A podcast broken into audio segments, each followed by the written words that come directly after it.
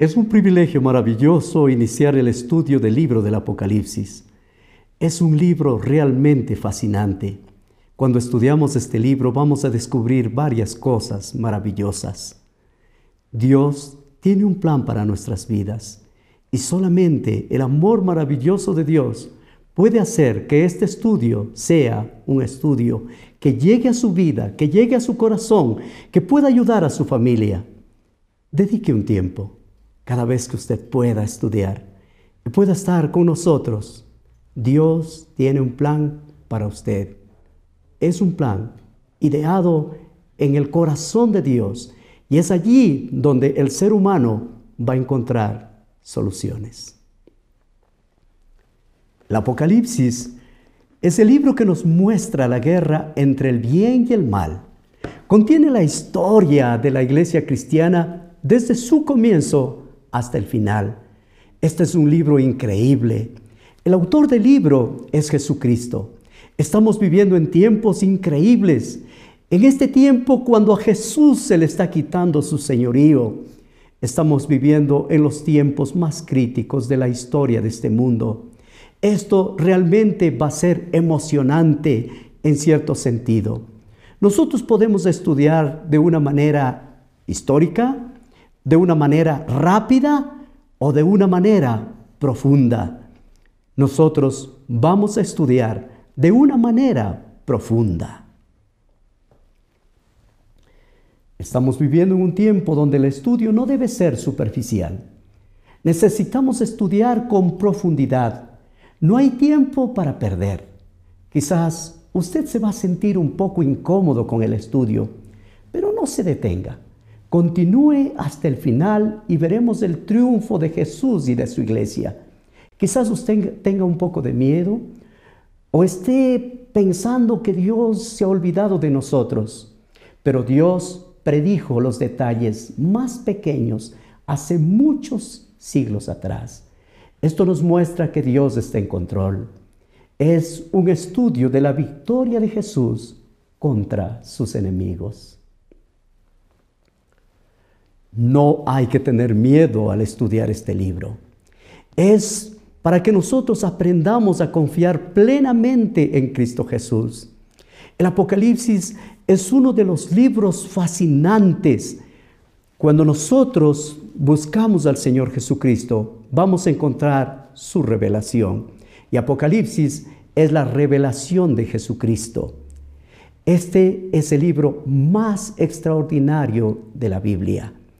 Nosotros podemos ver su estructura y el libro está estructurado de una manera realmente maravillosa. Ahí se nos muestra las siete iglesias, cómo estas iglesias han pasado por diferentes etapas, por diferentes problemas, pero hemos visto también que Dios está en control. Cuando vemos todo lo que en el libro se presenta, nosotros vamos a descubrir que el Señor nos habló a través de símbolos, a través de cosas realmente hermosas vamos a encontrar los números que son importantes en este libro. Vamos a encontrar el número 7, que es el número más importante. Veremos también el número 6 y veremos el número 3, que son números que nos van mostrando lo que Dios tiene. Cada uno de estos números tiene un significado, tiene cosas maravillosas que podamos nosotros comprender con el estudio. Allí nosotros vamos a encontrar las siete iglesias, las siete cartas, las siete estrellas, los siete candeleros. Vamos a encontrar los siete espíritus, las siete lámparas. Vamos a ver también siete trompetas, siete cuernos.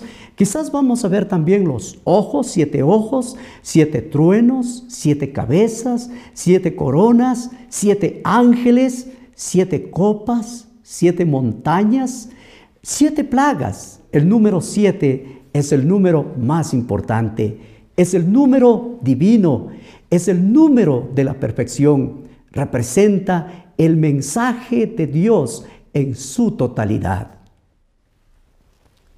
Apocalipsis también tiene un lenguaje simbólico, es usado en el, Antiguo Testamento. Sin embargo, en el Antiguo Testamento nosotros podemos encontrar cosas y símbolos en el libro de Daniel, en el libro de Zacarías, en el libro de Ezequiel. La mayoría de los símbolos viene del libro de Daniel. Allí vamos a ver las bestias. Daniel nos muestra la clave y estas claves nos ayudan para entender el libro del Apocalipsis. Vamos a encontrar el santuario y es en el santuario donde Jesús intercede por nosotros. En el libro de Daniel, en el capítulo 7, si nosotros leeríamos Daniel 7.3, allí nosotros vamos a encontrar cuatro grandes bestias diferentes, la una de la otra. Estas bestias suben del mar. Y esto es paralelo con Apocalipsis capítulo 13, versículo 1.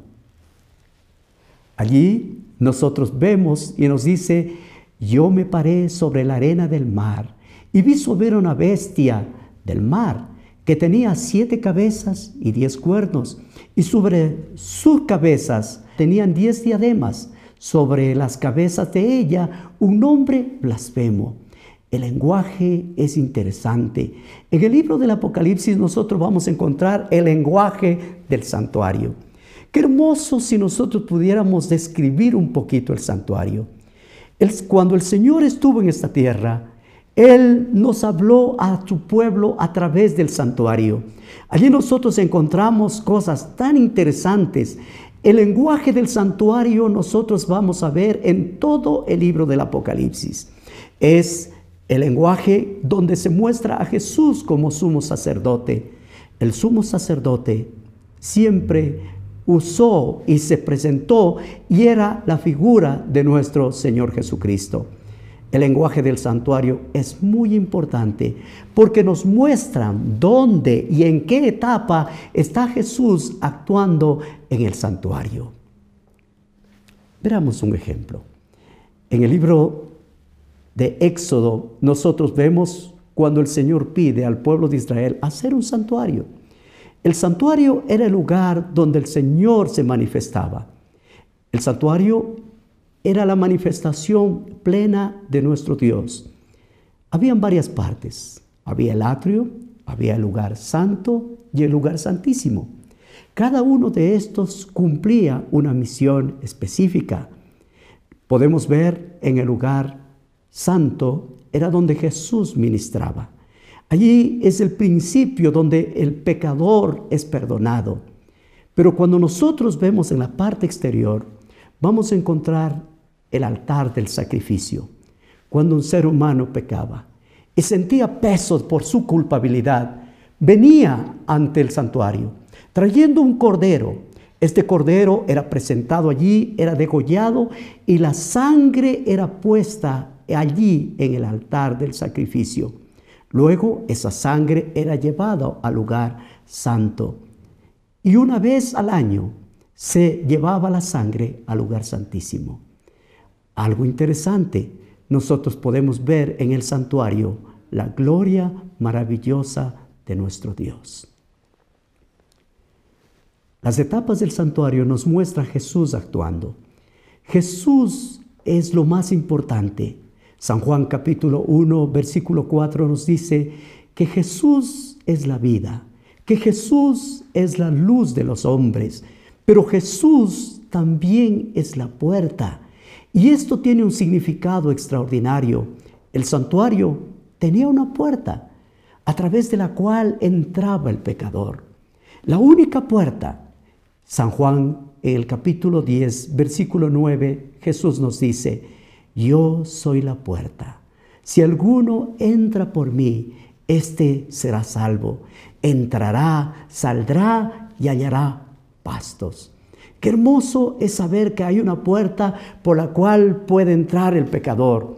Esa, esa puerta, símbolo de Jesús, pero también hay un sistema falso donde nos muestra que hay también una puerta falsa por la cual los seres humanos buscan la entrada. Cuando nosotros estudiamos las escrituras, la puerta significa Babel. Babel significa puerta a Dios. Cuando nosotros hablamos de Babel, pensamos un poquito donde los seres humanos dejaron a Dios y buscaron una manera de encontrar solución a sus problemas. Quiere, mucha gente quiere salvarse por sus propias obras y quieren llegar a Dios. Este es el sistema falso. La Biblia nos enseña que nosotros somos salvos solamente por la sangre del Cordero. El único camino para la salvación son por los méritos de nuestro Señor Jesucristo, no por obras.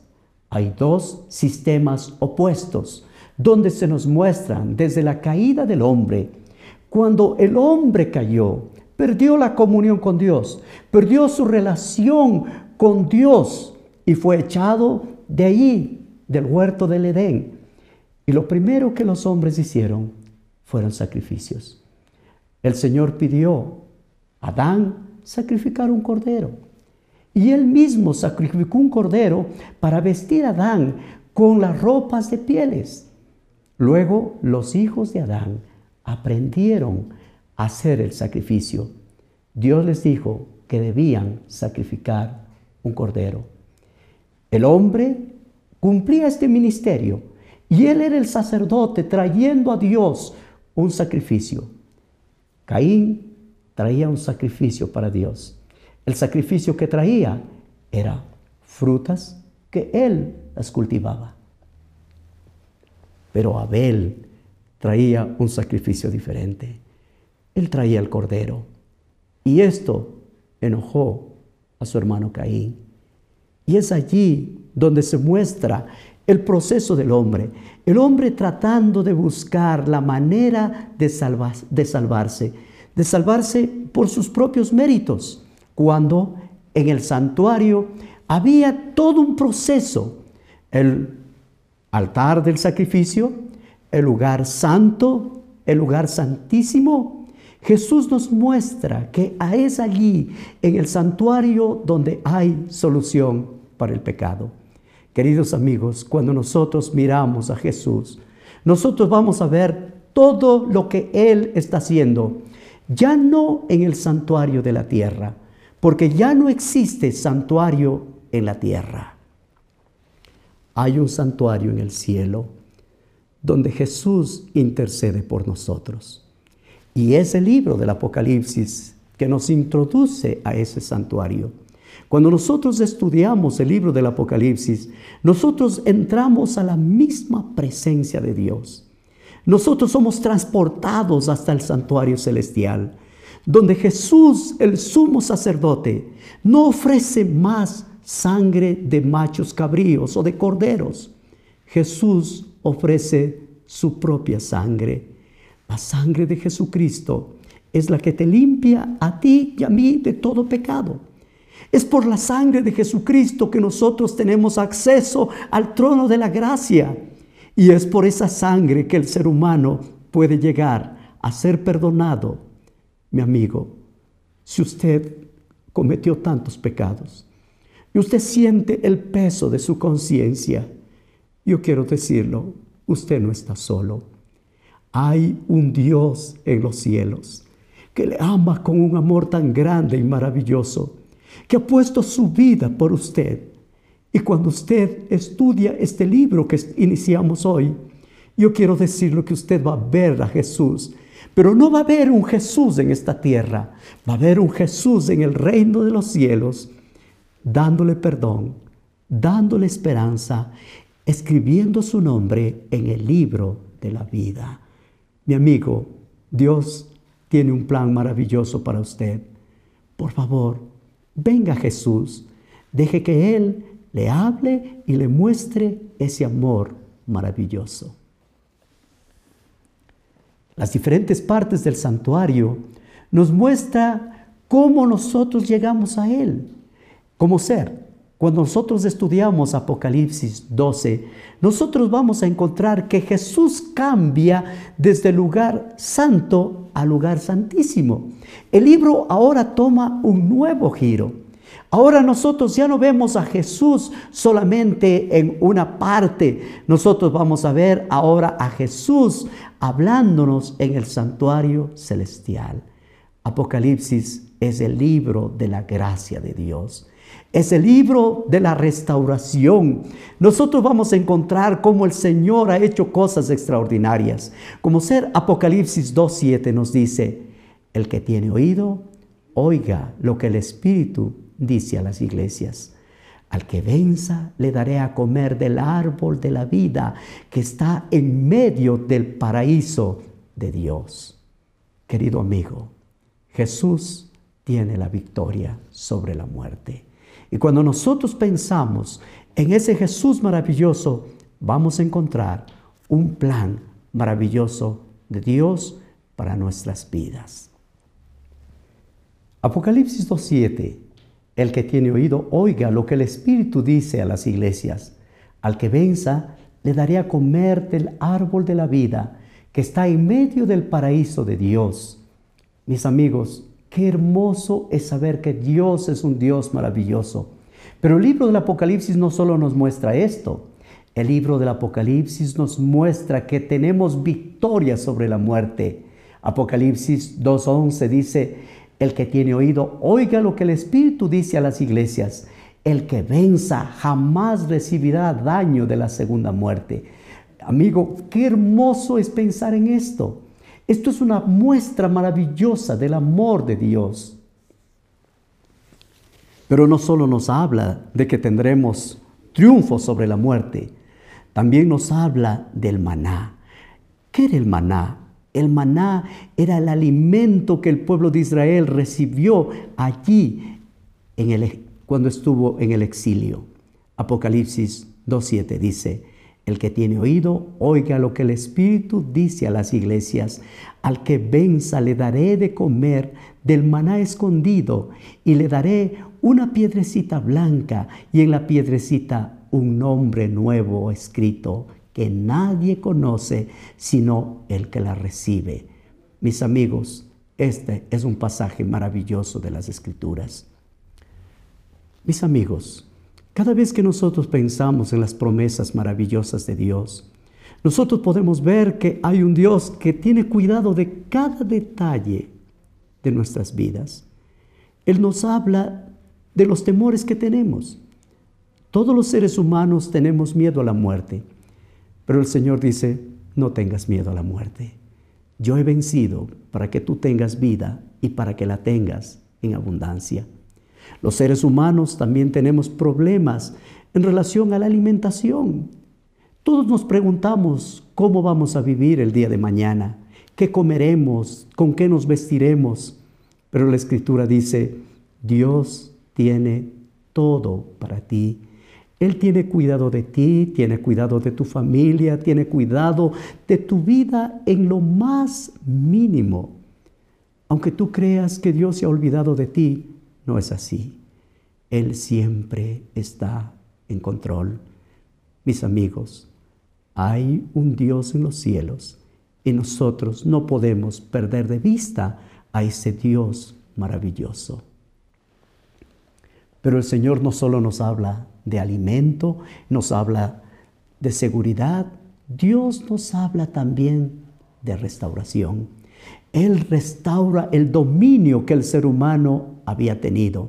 Apocalipsis 2.26 nos dice, al que venza y guarde mis obras hasta el fin, yo le daré autoridad sobre las naciones. Mis amigos, los seres humanos siempre queremos tener alguna autoridad. Y les voy a decir, la autoridad es importante. Los seres humanos queremos autoridad, pero Dios nos promete una autoridad sobre las naciones. ¿A quiénes? Aquellos que confían en Dios. Aquellos que hoy ven que la vida ha sido injusta, pero Dios es un Dios justo. Y el libro del Apocalipsis nos muestra esa justicia maravillosa de nuestro Dios. Se restaura la justicia. En el libro de Apocalipsis, el capítulo 3, el versículo 5 nos dice, el que venciere será vestido de vestiduras blancas, y no borraré su nombre del libro de la vida, y confesaré su nombre delante de mi Padre y delante de sus ángeles. Mis amigos, qué hermoso es pensar en esto. Dios nunca más te quitará del libro de la vida. Él te escribirá en el libro de la vida. ¿Para qué? Para que tu nombre no salga más de allí. Algo más. Apocalipsis nos habla que nunca más tendremos que separarnos. Apocalipsis capítulo 3, en el versículo 12 nos habla, al que venza, yo le haré columna en el templo de mi Dios y nunca más saldrá fuera. Y escribiré sobre él el nombre de mi Dios y el nombre de la ciudad de mi Dios, la nueva Jerusalén que desciende del cielo, enviado por mi Dios y un nombre nuevo. Qué hermoso. El misterio de Jesús en el santuario es algo impresionante. En el libro de Apocalipsis, desde el capítulo 1 hasta el capítulo 11, nosotros vamos a ver a Jesús en el lugar santo. Y hay algo que nosotros tenemos que tomar en cuenta. Es que el ministerio de Jesús se realiza en el santuario celestial. Los hombres hoy han quitado de el medio de los seres humanos el santuario. El santuario es lo más importante que Dios tiene para el ser humano. Ya los había mencionado que había un santuario en la tierra, pero el santuario de la tierra era una réplica del santuario en el cielo. En el cielo hay un santuario. Jesús es el sumo sacerdote. Jesús llevó su propia sangre y ofrece su sangre para borrar tus pecados y mis pecados. Si nosotros venimos a Jesús y venimos con todo nuestro corazón, nosotros vamos a encontrar perdón, paz y armonía. Querido amigo, el libro del Apocalipsis nos abre el santuario el santuario del cielo. ¿Por qué? Porque ya no existe más santuario sobre la tierra. Apocalipsis en el capítulo 12 hasta el 14, nosotros vemos a Jesús saliendo de una parte del santuario y moviéndose a otra parte del santuario. Jesús pasa del lugar santo al lugar santísimo. ¿Por qué es que nosotros podemos decir esto con toda certeza? Porque en el libro del Apocalipsis nosotros vamos a ver los muebles del santuario. En el lugar santo estaba el candelabro, estaba el altar del incienso, estaban los panes de la proposición. Pero cuando Jesús cambia al lugar santísimo, ya nosotros vemos allí que aparece el arca del testimonio. Ya no está más en el lugar santo, sino Jesús está en el lugar santísimo. Eso nos muestra en Apocalipsis del 12 al 14. En los capítulos 15 hasta el capítulo 22, nosotros encontramos el libro de Apocalipsis ahora se desarrolla de una manera diferente es la forma escatológica. Son los eventos finales, las cosas que no han ocurrido todavía, pero que van a ocurrir. Estas cosas tienen que ver con algo especial que los seres humanos quieren saber. El libro del Apocalipsis es un libro maravilloso donde nosotros vamos a ver la restauración que Dios hace a los seres humanos. Y qué hermoso, vamos a encontrar en el libro varias cosas interesantes. Vamos a encontrar en el libro las siete bendiciones que Dios tiene para sus hijos. Apocalipsis capítulo 1, versículo 3 nos dice, Bienaventurado el que lee y los que oyen las palabras de esta profecía y guardan las cosas en ellas escritas, porque el tiempo está cerca. Esa es una bienaventuranza maravillosa. Una bienaventuranza que Dios da a los que leen la palabra de Dios, aquellos que leen la Biblia. Apocalipsis capítulo 14, versículo 13 nos dice, y oí una voz del cielo que decía, escribe, bienaventurados los muertos de aquí en adelante, los que mueren en el Señor. Sí dice, el Espíritu descansa, pero sus obras con ellos siguen. también descansan de su arduo trabajo. Qué maravilloso. El libro del Apocalipsis es tan bello, tan hermoso como Dios nos muestra. Queridos amigos, quizás tú estás cansado de vivir. Estás luchando por salir adelante. Pero el Señor tiene para ti una bienaventuranza. Lee el libro del Apocalipsis. Dedica un tiempo. Yo quiero compartir contigo todo este tiempo para estudiar todo el libro. Quiero estudiar versículo por versículo. Quiero abrirte todo lo maravilloso que es Dios. Quiero mostrarte el plan de Dios para tu vida. Quiero decirte que Dios está en control de este mundo. Te desafío a estudiar este libro con todo tu corazón. No tengas miedo, no tengas temor. Mucha gente dice, yo no quiero estudiar ese libro. ¿Por qué? Porque piensan que en ese libro solo hay cosas de miedo. Pero yo quiero decirte, el libro del Apocalipsis no es un libro de miedo, es la revelación de Jesucristo, de un Jesucristo que te ama, de un Jesucristo que te protege, de un Jesucristo que tiene cuidado de ti, de tu familia, de tus hijos, de aquellos seres humanos que no tienen protección. Jesús tiene protección. Por favor, dale tu corazón a Jesús. Abre tu vida para que Él tome el control.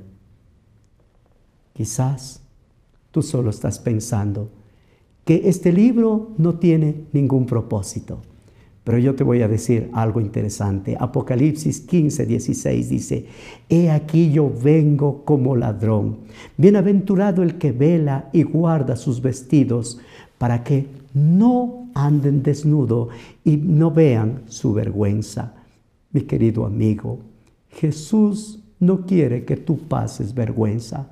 Jesús no quiere que tú te sientas solo. Jesús quiere que tú sientas que Él está a su lado. Amigo, ábrele tu corazón a Jesús y deja que Él tome el control de tu vida ahora.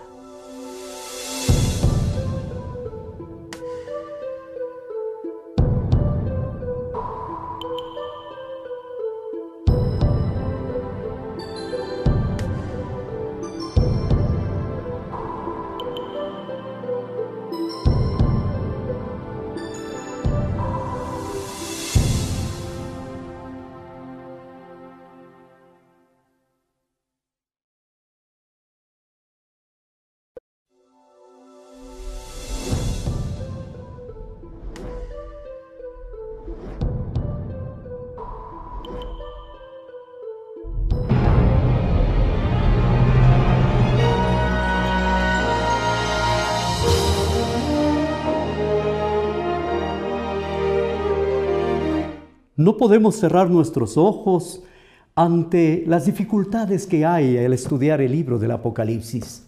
Si bien debo decir lo que es uno de los libros más difíciles de la Biblia para estudiar, pero hay algo tan hermoso en este libro. Allí podemos ver la fe de esos hombres que lucharon, que pasaron dificultades, que tuvieron pruebas tan difíciles, pero que pusieron su confianza y su seguridad en Dios. El libro del Apocalipsis nos muestra a gente que añoraba, que deseaba ver el regreso de Jesús y el fin de este mundo. Cuando nosotros estudiamos este libro, lo que podemos ver es que hay un Dios en los cielos que está en control de este mundo. Este mundo no está viviendo a la ligera, está viviendo dirigido por el Dios Todopoderoso. Apocalipsis es el libro donde nos muestra a Juan como un profeta. Y la pregunta es, ¿por qué Juan? ¿Por qué Juan es el profeta? Mis amigos, ¿cómo nosotros podemos entender que Juan es un profeta? En los versículos del libro del Apocalipsis vamos a encontrar la referencia de que a él se le muestra como un profeta, al igual que los profetas del el Antiguo Testamento. Si nosotros entendemos los primeros versículos del libro del Apocalipsis, nosotros vamos a entender más fácilmente el resto del libro. en el libro del Apocalipsis nos muestra en el capítulo 1, en el verso 4, que este libro está dirigido a las iglesias que estaban en Asia, a las siete iglesias, a estas iglesias que son representadas como el candelero de oro. Allí se nos muestra que Jesús está pronto para regresar. Jesús viene pronto en poder, en majestad y en gloria. Y el libro del Apocalipsis, en el capítulo 1, versículo 1, nos muestra la revelación de Jesucristo que Dios le dio para manifestar a su siervo las cosas que deben suceder pronto. Y la declaró enviándole por medio de un ángel a su siervo Juan. Ahora nosotros podemos entender esto. ¿Qué significa Apocalipsis? Apocalipsis significa descubrir algo, correr una cortina, destapar algo que está cubierto. Pero es necesario destapar, es necesario quitar algo para poder ver a Cristo Jesús. Mis amigos, cuando Jesús estuvo en esta tierra, era un ser humano de carne y hueso, vestía como todas las personas, pero hoy tiene autoridad sobre todo el universo. Dios tiene planes para unir el universo. Y esto es lo hermoso. En el libro de Efesios, en el capítulo 1, nos dice, bendito sea el Dios y Padre de nuestro Señor Jesucristo, que nos bendijo con toda bendición espiritual en los lugares celestes en Cristo Jesús. Qué declaración más extraordinaria. Nos bendijo con bendiciones en el reino de Dios.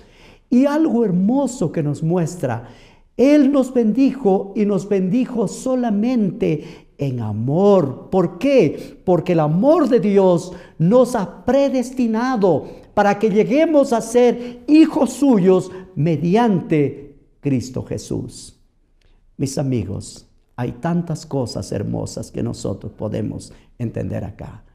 Primero, el Señor nos llama para ser hijos suyos. El plan de Dios es que nosotros tengamos una experiencia hermosa con Él. Y Él nos habla de diferentes maneras. Creo que la forma más hermosa que Dios nos habla es a través de su palabra, a través de la Biblia. Es así como Dios nos muestra el camino que tiene para con nosotros. Cuando nosotros estudiamos el libro del Apocalipsis, nosotros vamos a conocer los misterios de Dios, porque Dios nos da a conocer los misterios de su voluntad, como dice el libro de Efesios, según el beneplácito que Él ha propuesto en sí mismo. Dios siente placer de que usted pueda entender las cosas maravillosas. Él ha reunido todas las cosas en Cristo y esta es la dispensación del cumplimiento de los tiempos. ¿Por qué? Porque nosotros encontramos en Jesús todo lo que Dios quiere para su pueblo. Asimismo, nosotros estamos recibiendo una herencia.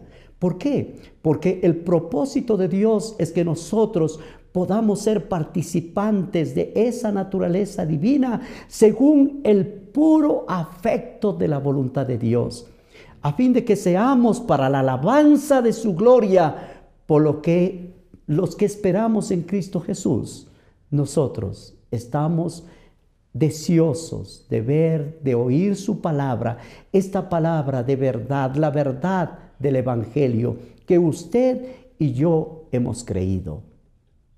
En el libro de Efesios nos dice que nosotros hemos sido sellados con el Espíritu Santo de, la promesa. ¿Qué es esto de ser sellados con el Espíritu Santo de la promesa?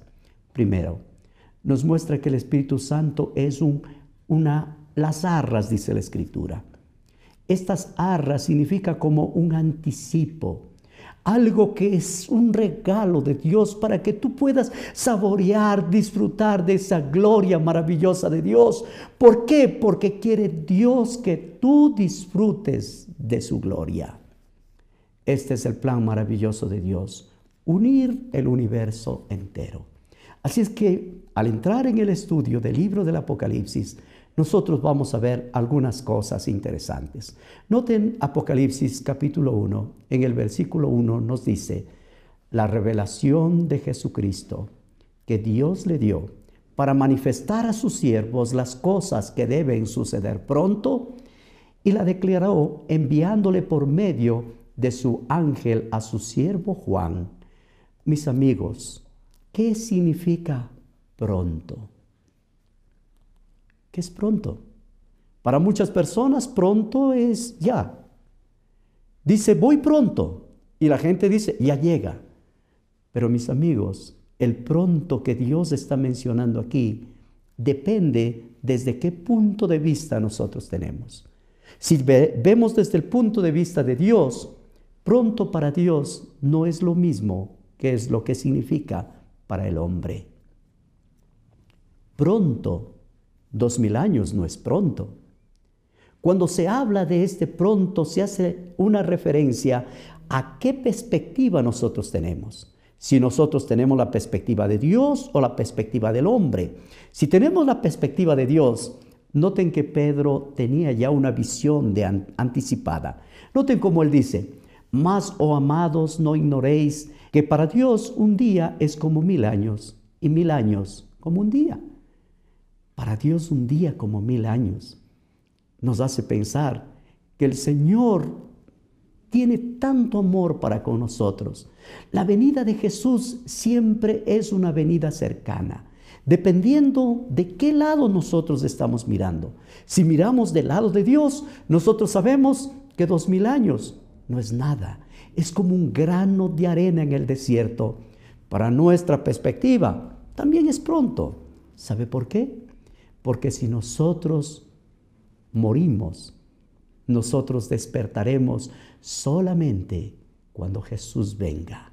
Y cuando Jesús venga, será como si recién el tiempo habrá transcurrido. Quizás será un día después de nuestra muerte. En los días de Juan, la venida de Dios era tan cercana. Ellos querían, ellos sabían y ellos esperaban que el Señor venga y venga pronto. Por eso Juan les mostró de una manera tan hermosa y los dijo, está tan cerca. Estas son las señales, habían símbolos. Juan no escogió los símbolos del libro del Apocalipsis. Los símbolos fueron escogidos por Jesucristo y fueron dados. Juan lo que recibió es una visión y lo que él escribe no son y lo escribe en sus propias palabras. La oportunidad que nosotros tenemos es que nosotros podemos estar mirando el futuro. Noten, Apocalipsis 2.1 nos menciona que Él ha dado testimonio de la palabra de Dios y el testimonio de Jesucristo y de todas las cosas que ha visto. La palabra de Dios y el testimonio de Jesucristo. Juan es lo que da testimonio de estas dos cosas. Palabra de Dios y testimonio de Jesucristo. La pregunta es, ¿cuál es el testimonio de Jesucristo y qué es la palabra de Dios? Son dos cosas que Juan vio. Juan nunca dice que estas son cosas o palabras de él. Él era fiel, pero lo que él está diciendo está mostrando aquí y nos dice que él vio una visión. Y dice, yo recibí esta visión de Jesucristo. Mis amigos, cuando nosotros pensamos un poquito en cómo Dios se manifiesta, Dios se manifiesta a través de revelaciones. Juan estaba recibiendo una revelación. Juan estaba recibiendo algo que Dios quería comunicarlo a través de una forma maravillosa. A medida que vayamos estudiando, vamos a descubrir cómo Dios se revela. Él se revela de una manera realmente hermosa. Esto nos muestra que Juan tenía autoridad. ¿Qué tipo de autoridad? Autoridad igual que los profetas del Antiguo Testamento. El libro del Apocalipsis es igual que un libro del Antiguo Testamento en cuanto a la autoridad. Autoridad significa algo que los seres humanos lo tienen. ¿Por qué? Porque alguien lo dio. Apocalipsis En el versículo 3 nos dice, Bienaventurado el que lee y los que oyen las palabras de esta profecía y guardan las cosas en ellas escritas, porque el tiempo está cerca. Juan nos muestra esto que no es un libro, no es el resultado simplemente de una visión. Él recibió como, un, como una bendición y nos dice, bienaventurado el que lee, el que escucha. Esto significa que una persona leía y muchos escuchaban. ¿Por qué? En la antigüedad no se tenía esto de tener muchos libros. Había simplemente un pergamino para la iglesia y la persona que dirigía el culto, él abría el libro y daba lectura a la palabra. El libro en su origen no era para estudio individual. El libro estaba escrito para ser leído a la iglesia y que muchas personas oigan. Y esto es hermoso, leer a la congregación es algo dramático, algo que impacta en la mente de las personas. Este libro fue escrito para que se entienda y para que las personas puedan obedecer. El tiempo está cercano. ¿Por qué? Porque todas las señales ya estaban cumplidas en el tiempo de los apóstoles.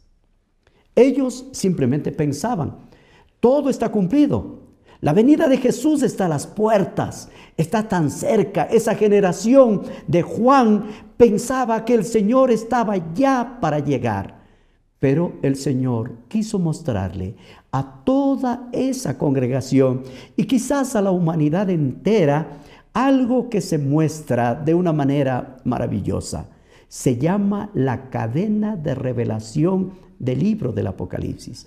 ¿Cómo comienza esta cadena? Comienza con Dios y luego se le comunica a través de Jesucristo. Más tarde se le entrega por medio de un ángel. ¿A quién? A Juan el profeta.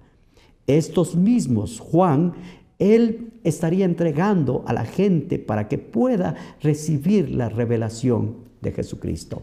Las cosas que vienen de Dios a través de Jesucristo, a través de Juan, la gracia de Dios es tan maravillosa y se nos muestra y se nos habla de una forma realmente impresionante.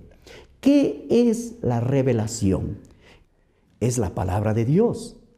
La revelación de Jesucristo tiene que ver con el propósito que Dios tiene para nuestras vidas. El plan de Dios para nosotros va más allá de lo que nosotros podemos imaginar. La revelación de Jesucristo es lo que Dios le dio ¿Qué es el testimonio de Jesucristo? Es lo que Juan vio. ¿Qué son estas palabras de la profecía? Es lo que Juan escribió. Así es que cuando nosotros estamos hablando de la cadena de la revelación, vamos a encontrar algo maravilloso. Esta revelación fue organizada en los lugares celestiales. Esta revelación es administrada por Juan en forma de visión. Esta visión es escrita y entregada a las personas. ¿Qué es el testimonio de Jesús? El testimonio de Jesús no es lo que Juan escribió, es lo que Juan vio. El testimonio de Jesús es el don profético. Esta es la razón por la que Juan es un verdadero profeta del Nuevo Testamento. El profeta administra la revelación en el libro de Efesios, nos habla y nos dice, si es que habéis recibido la administración de la gracia de Dios, que me fue dada para vosotros por medio de la revelación, declarando el misterio como antes fue escrito, leyendo por lo cual entendemos cuál es el conocimiento del misterio de Cristo Jesús. Misterio que en otras generaciones no se dio a conocer a los hijos de los hombres, como ahora es revelado a los santos apóstoles y a los profetas por el Espíritu, que los gentiles son coherederos y miembros del cuerpo, copartícipes de las promesas en Cristo Jesús por medio del Evangelio. Mis amigos, el misterio de Jesucristo. Esto nos muestra que en el Nuevo Testamento Dios tiene profetas, que Dios trabaja a través de profetas. Jesús se manifiesta a través de los profetas. ¿Qué es lo que dicen los profetas? Los profetas hablan de la vida de nuestro Señor Jesucristo. Los profetas hablan de la muerte de nuestro Señor Jesucristo. Los profetas nos hablan acerca del retorno de nuestro Señor Jesucristo a la tierra. Aquí está Juan claramente siendo un profeta que Dios lo escogió. En el Nuevo Testamento recibió esta visión especial de parte de Dios. ¿Qué pasó con Juan cuando recibió esta visión? En Apocalipsis 19:10 nos muestra la actitud de Juan frente a la visión. Apocalipsis 19:10 nos dice, yo me postré a sus pies para adorarle. Y él me dijo, mira, no lo hagas, yo soy consiervo tuyo y de tus hermanos que retienen el testimonio de Jesús. Adora a Dios, porque el testimonio de Jesús es el espíritu de la profecía. Oh mis amigos, aquí nosotros estamos mirando a Juan Juan era un verdadero profeta de Dios. ¿Por qué? Porque aquí se le muestra que el testimonio de Jesucristo es el espíritu de la profecía. Y esta es una característica del verdadero pueblo de Dios. El verdadero pueblo de Dios tiene revelación. El verdadero pueblo de Dios tiene espíritu de profecía. La verdadera iglesia de Dios tiene el espíritu de profecía. Es la característica maravillosa de la iglesia remanente de Dios en este mundo. Aquí nosotros vemos el testimonio de Jesucristo. No es simplemente el libro del Apocalipsis, sino el espíritu profético que Juan recibió. El espíritu profético que llega para él para poder redactar el libro del Apocalipsis. Pablo también era un profeta. Él también recibió revelaciones de nuestro Dios. Por esto nosotros podemos entender que tanto Juan como Pablo fueron inspirados por el Dios Todopoderoso. Y ahora hay algo interesante que quiero que usted medite. Y quiero llevarle a su Biblia, al libro de Apocalipsis capítulo 12, verso 17. Entonces el dragón se llenó de ira contra la mujer y se fue a hacer guerra contra el resto de la descendencia de ella, los que guardan los mandamientos de Dios y tienen el testimonio de Jesucristo. Qué hermoso, apreciados amigos. Al final de la historia de este mundo, cada hijo de Dios, el remanente de Dios, tendrá características maravillosas. Primero, guardará los mandamientos de Dios. Y yo quiero decirte esto, que es muy importante para que usted pueda entenderlo. La iglesia verdadera de Dios, esta iglesia maravillosa, tiene en su principio los mandamientos. No los mandamientos de las tradiciones, no los mandamientos cambiados por hombres, los mandamientos dados por Dios los diez mandamientos de Éxodo 20 son verdaderos, se mantienen todo el tiempo, pero el verdadero pueblo de Dios, además de obedecer los diez mandamientos, tiene el don profético. Nosotros entendemos como el don profético que se nos menciona como el don de profecía. ¿Qué es este don de profecía? Este don de profecía nos muestra que el remanente de Dios podrá tener una revelación clara de Dios en el tiempo del fin, así como la tuvo Juan. Y esto realmente es maravilloso de parte de Dios.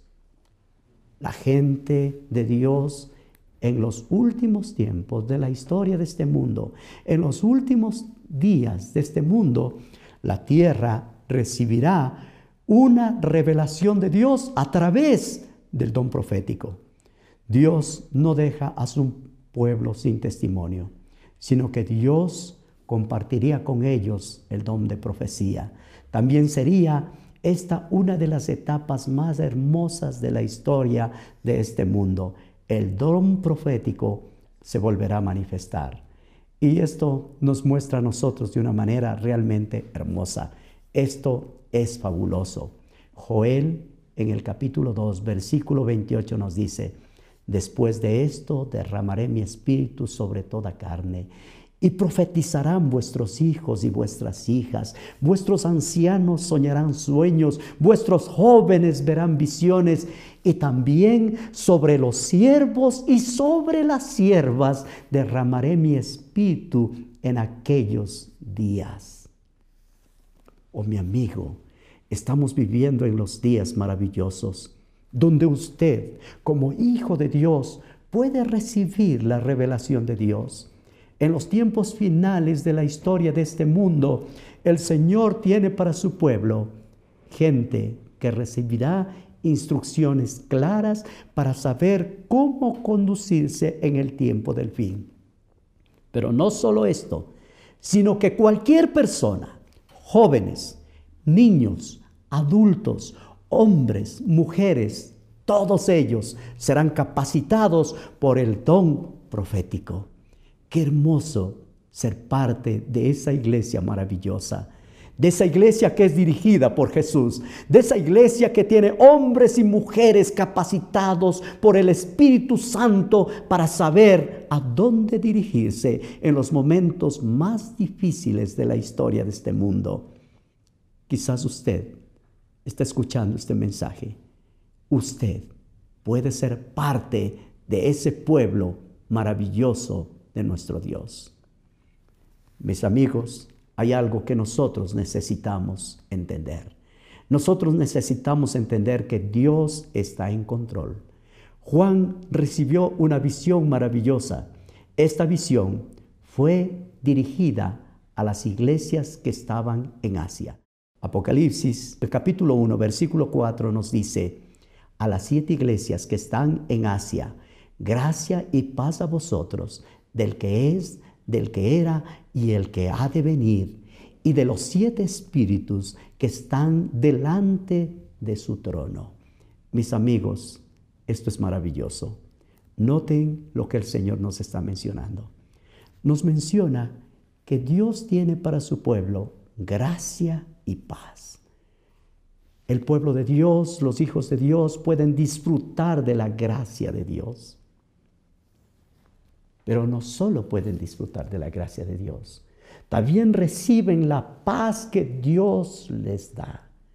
Usted puede ser un agente de Dios que recibe la gracia de Dios y que Dios le da esa paz. Este es un saludo de Jesús para su pueblo. Nos dice gracia y paz a vosotros del trono de Dios y de Jesucristo, el testigo fiel y verdadero, el primogénito de los muertos, el soberano de los reyes de la tierra. Mi amigo le está hablando a usted, el Dios Todopoderoso, el soberano de los reyes de la tierra, el que nos amó y nos lavó de nuestros pecados con su sangre. Y el verso 6 es un verso maravilloso y nos hizo reyes y sacerdotes para Dios su Padre. A Él sea la gloria, el imperio por los siglos de los siglos. Amén. Creo que es una manera maravillosa de terminar este segmento. Yo quiero decirlo, usted puede ser parte de ese pueblo maravilloso de Dios. Si usted está estudiando y escuchando el mensaje del libro del Apocalipsis, le voy a animar a que no deje de hacerlo. Por favor, dedique un tiempo. Dios tiene un mensaje maravilloso para usted, para su familia. Usted puede saber el futuro si tan solo dedica un poquito de tiempo al estudio del libro maravilloso del Apocalipsis.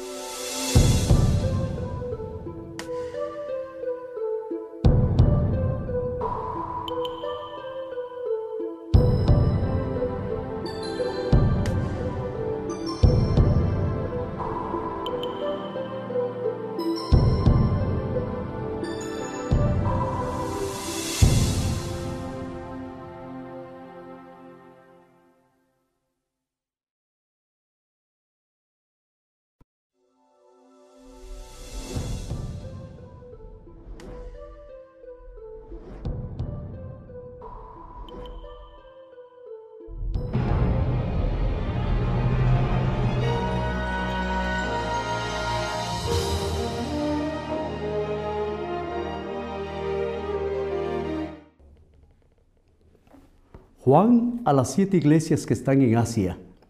Es así como se introduce el apóstol San Juan al dirigir esta revelación de Jesucristo.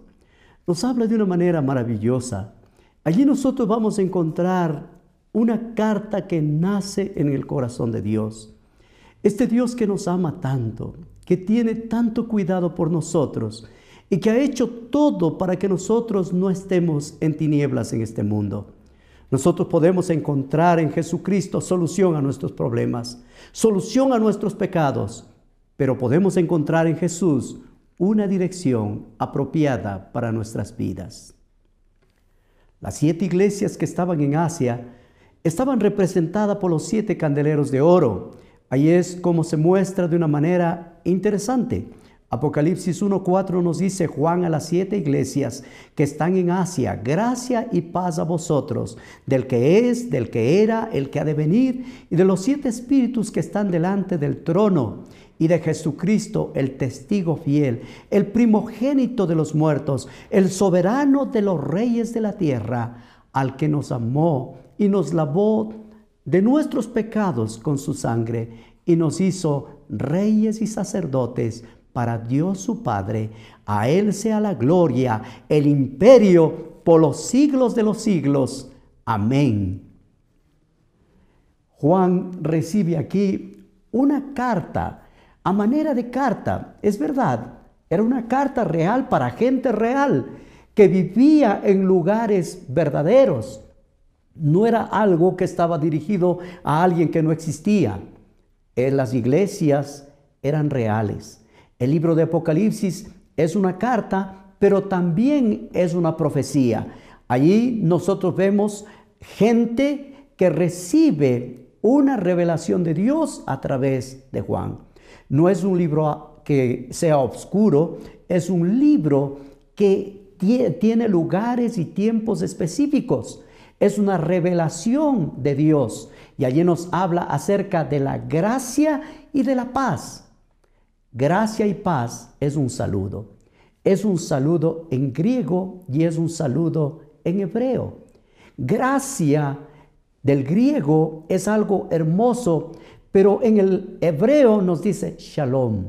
Y shalom se muestra dos palabras hermosas, una palabra griega y una palabra hebrea.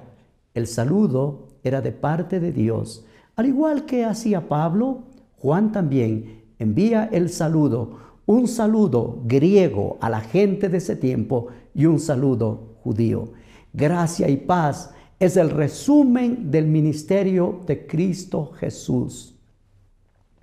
Este saludo viene a varios individuos, a personas reales. Es el saludo del que es, del que era y el que ha de venir. El que ha de venir Dios del Padre, Jesucristo, los siete espíritus, es una referencia que hace al Espíritu Santo. El testigo, Jesucristo, el testigo fiel, es una referencia a nuestro Señor. Esto nos muestra una Trinidad en Apocalipsis. Nosotros vamos a encontrar muchos términos de unidad en el número 3. Nosotros vamos a ver el número tres personas, y es interesante que en la Biblia no se habla de Trinidad, pero sí podemos nosotros ver en la Biblia que la manifestación de Dios en tres personas, el Padre, el Hijo y el Espíritu Santo. Muchas personas han cambiado estas cosas. Las religiones comunes están quitando a la divinidad, están quitando a la Trinidad de Dios. Les mencioné que no existe la palabra Trinidad. Solamente nosotros vemos personas que actúan. Hoy en día se está quitando esta relación. Hoy nosotros tenemos otro tipo de Trinidad. La iglesia verdadera de Dios tiene al Padre, al Hijo y al Espíritu Santo. La iglesia que no es de Dios va a tener un Padre, una Madre, un Hijo y van a quitar de en medio al Espíritu Santo de Dios. Más adelante se van a hacer otros cambios. Quizás usted no está al tanto de las escrituras, pero en el tiempo en el que estamos viviendo es un tiempo extremadamente peligroso, que se está quitando a Cristo Jesús de en medio de las escrituras. Usted va a decir, ¿y por qué? Simplemente porque la gente está buscando la manera de unir todas las religiones. Están queriendo llegar a lo que se llama la palabra ecumenismo.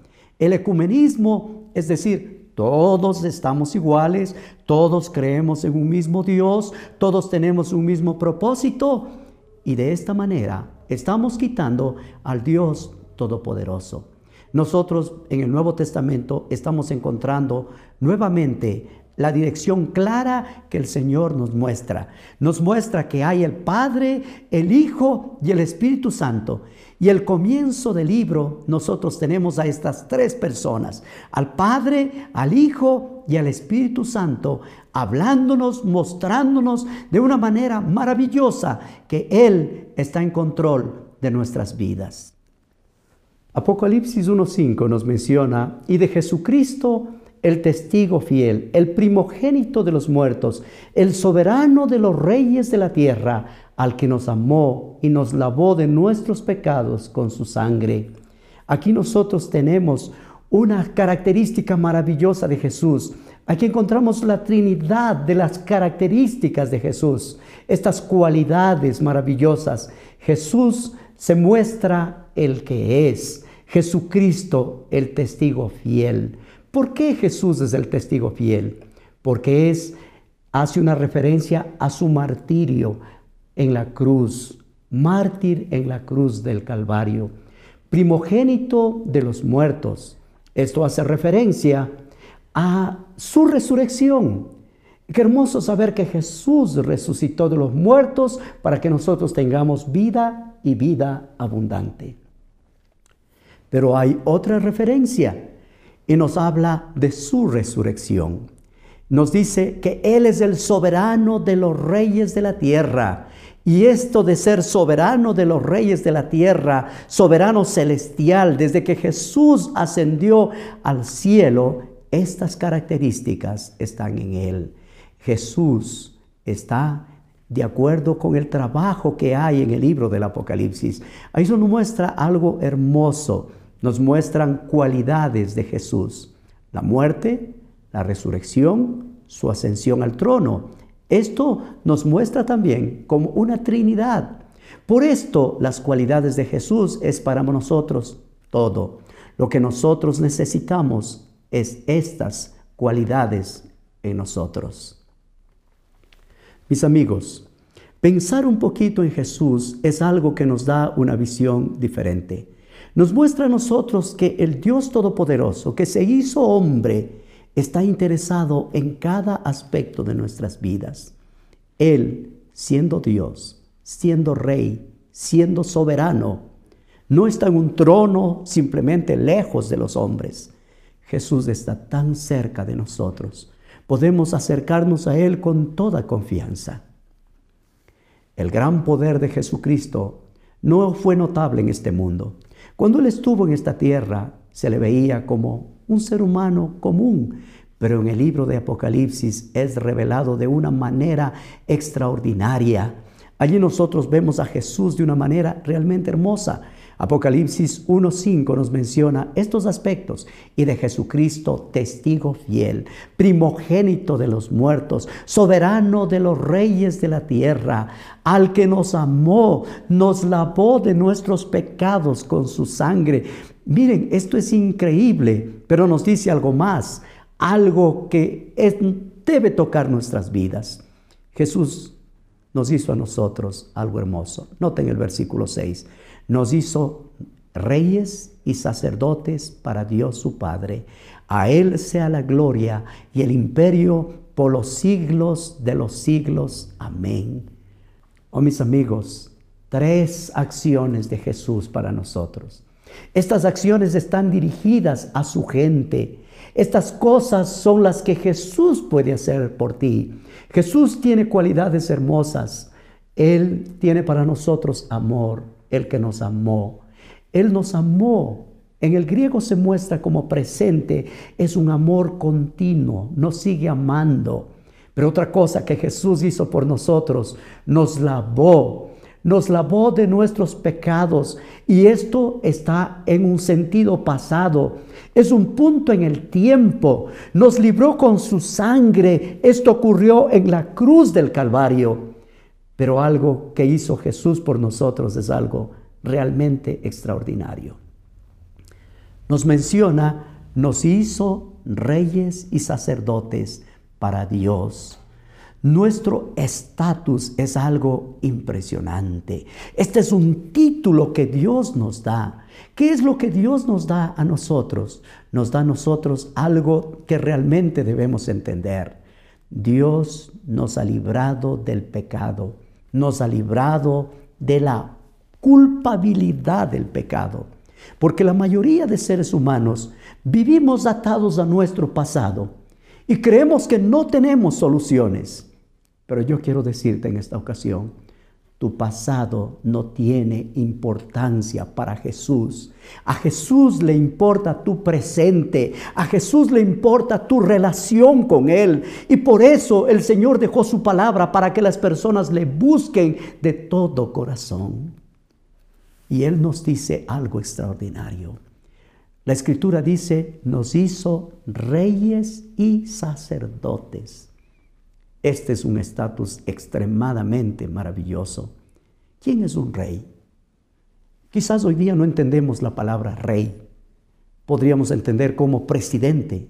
Es la máxima autoridad de un país. Pero Jesús nos habla en términos que van más allá de un presidente. Un rey tiene todos los poderes. Y el Señor nos dice que cuando llegamos a Él, Jesús toma nuestra vida. No importa quién seas, si eres pobre, rico, humilde, sencillo, ignorante, educado, no importa quién seas. El Señor Jesús te da un título de soberano, de rey. Y qué hermoso es pensar que ese título que nosotros tenemos hoy fue dado por Jesús. ¿Por qué? Porque nos libró y al librarnos nos hizo reyes. Pero hay algo más.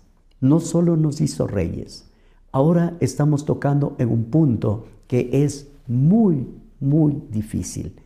Y quizás yo te voy a decir con todo mi corazón, yo creo en la palabra de Dios y me voy a la palabra de Dios y siento que Dios es tan especial, tan bueno, nos menciona ahora que no solo nos hizo reyes, sino nos dio, nos dio ahora un estatus diferente. Nos llama sacerdotes. ¿Quién es un sacerdote? En la antigüedad, un sacerdote era el que tenía el poder, el que tenía la autoridad religiosa de ese tiempo. Era el que llevaba a las personas a Dios.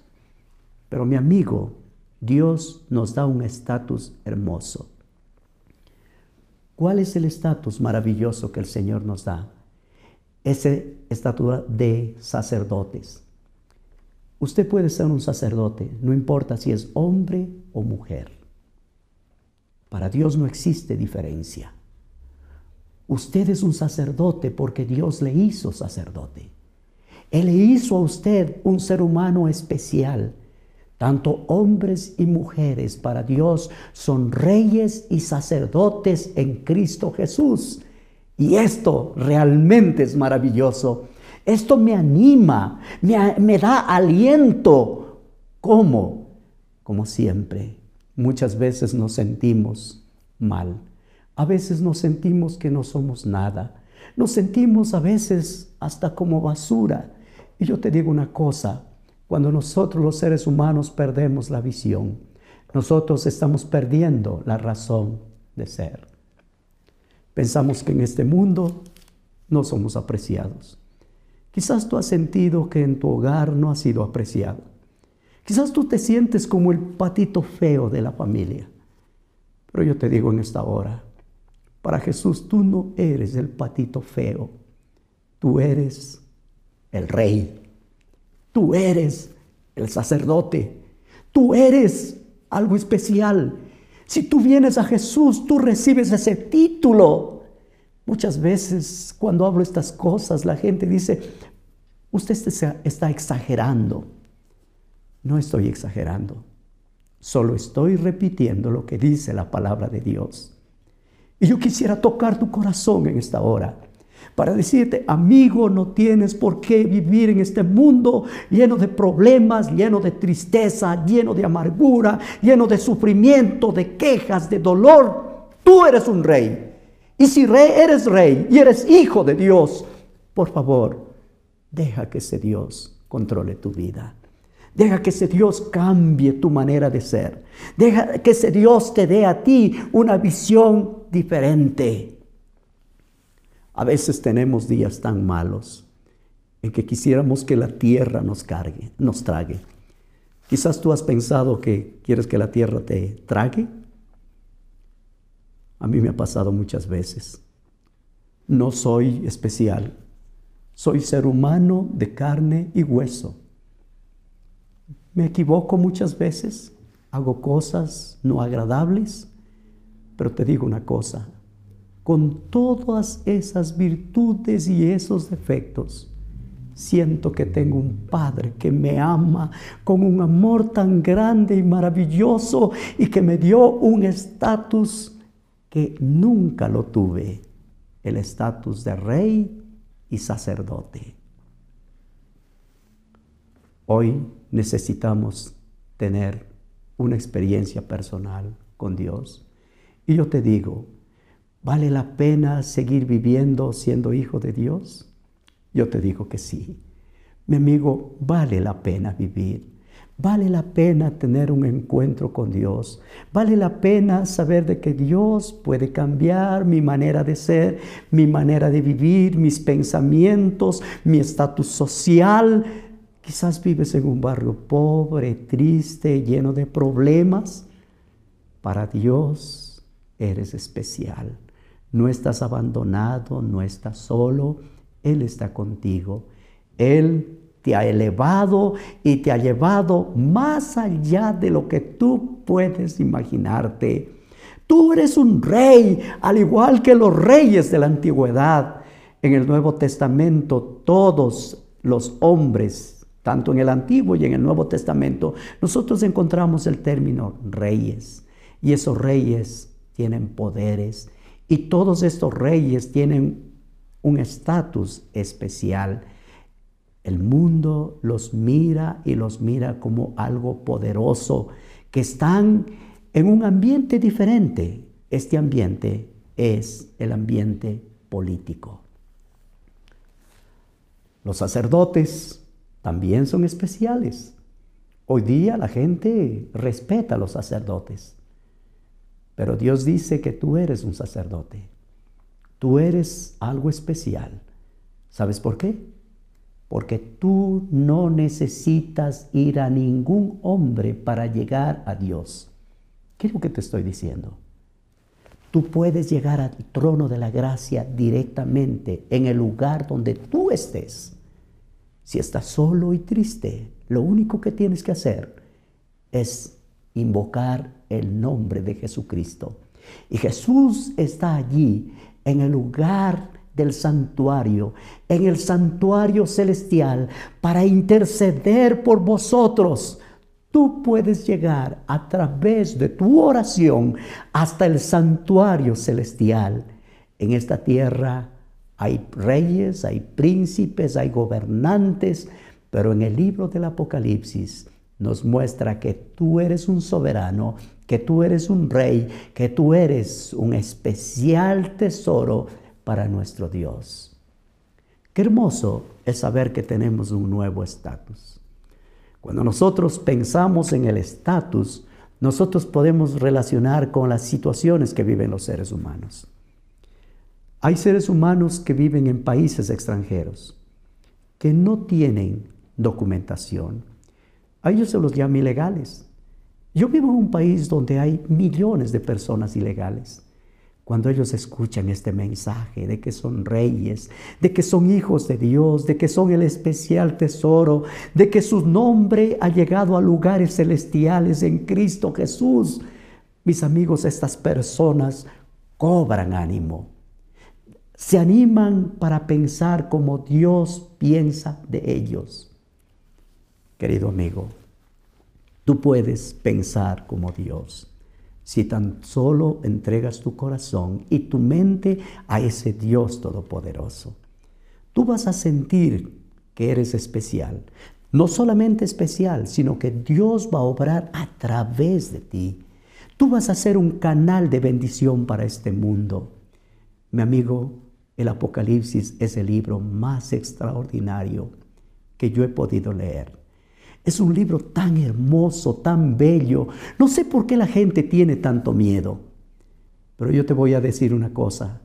Los que creen en Jesucristo, los que se sienten que son reyes, los que se sienten que son sacerdotes, ellos no tienen miedo al libro del Apocalipsis.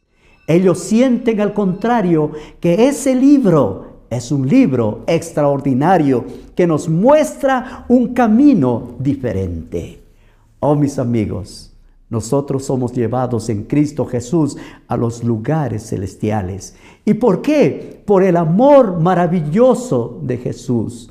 Él nos quita nuestras cargas, Él nos quita nuestros complejos, Él nos quita nuestras amarguras y nos hace a nosotros reyes y sacerdotes para la alabanza de la gloria de nuestro Dios.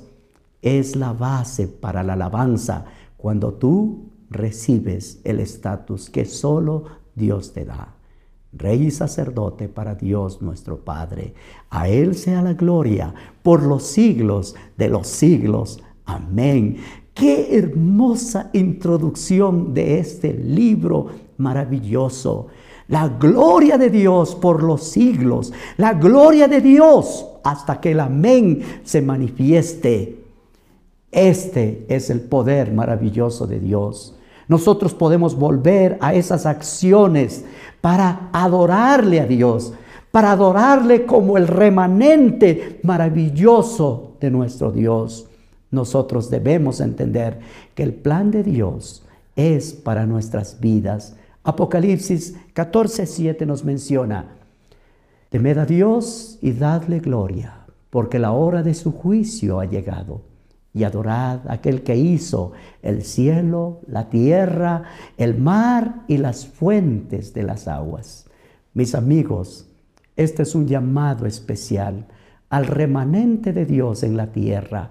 Esta es la razón por la cual existe en este mundo. Es para la alabanza, para esa alabanza que no debe ser interrumpida, para que nosotros le adoremos, para que le demos gloria, para que le amemos. Le damos la gloria. ¿Por qué? Porque nos libró de nuestros pecados. Le damos la gloria porque nos, nos levantó el estatus, ese estatus glorioso. Qué hermoso comienzo, qué glorioso comienzo, excitante del libro del Apocalipsis. Este libro nos dice quién es Jesús.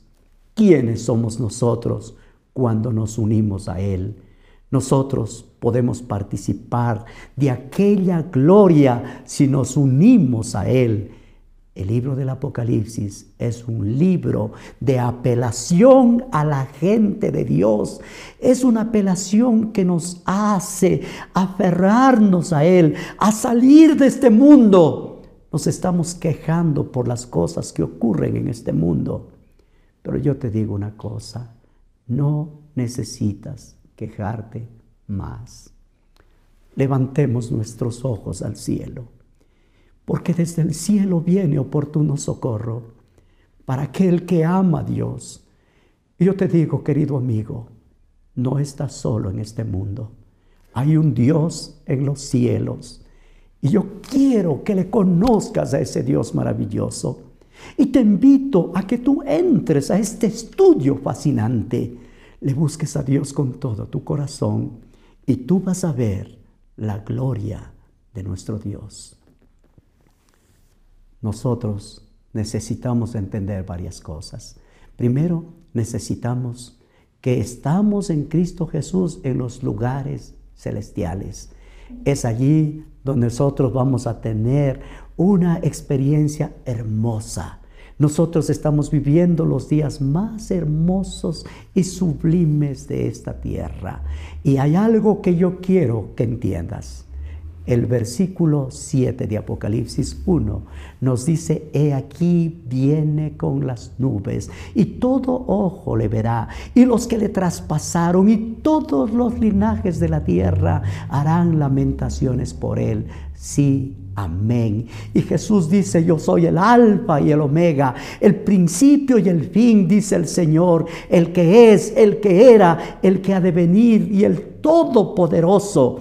Mis amigos, estos ocho versículos son la sustancia del libro del Apocalipsis.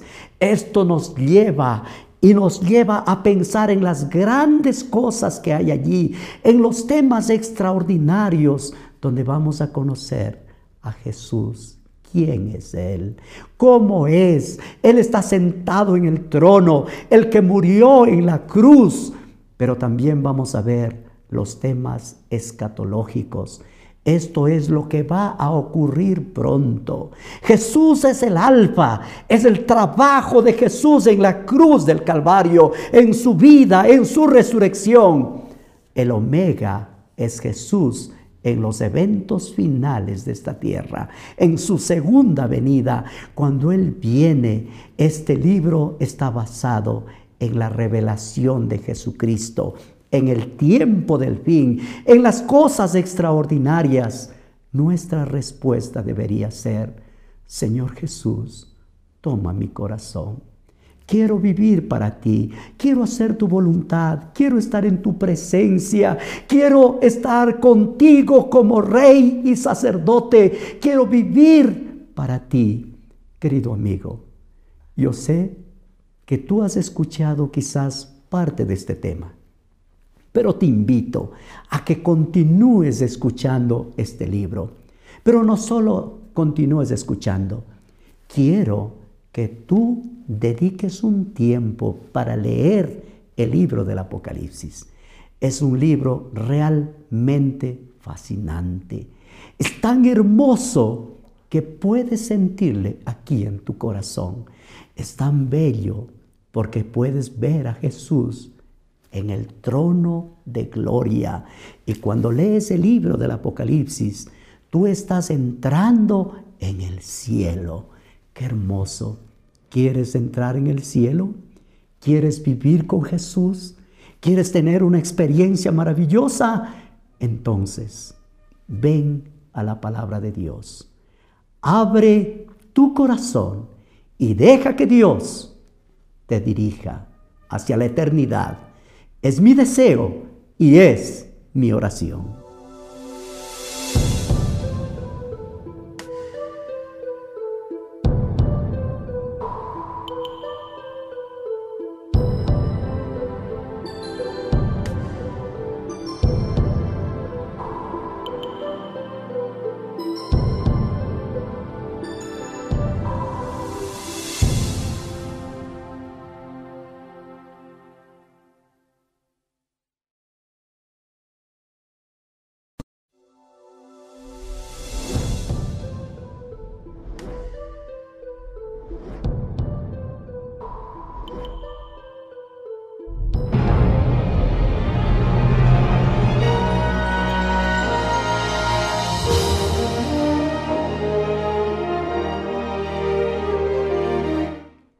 Soy el alfa y omega, el principio y el fin, dice el Señor, el Todopoderoso.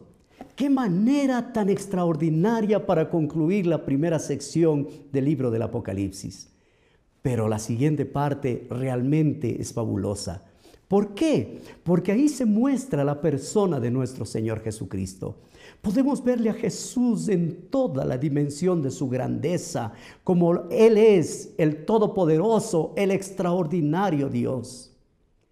El libro del Apocalipsis, en el capítulo 1 y el versículo del 9 al 20 nos dice, yo Juan, vuestro hermano y copartícipe vuestro en la tribulación, en el reino, en la paciencia de nuestro Señor Jesucristo estaba en la isla llamada Patmos por causa de la palabra de Dios y el testimonio de Jesucristo.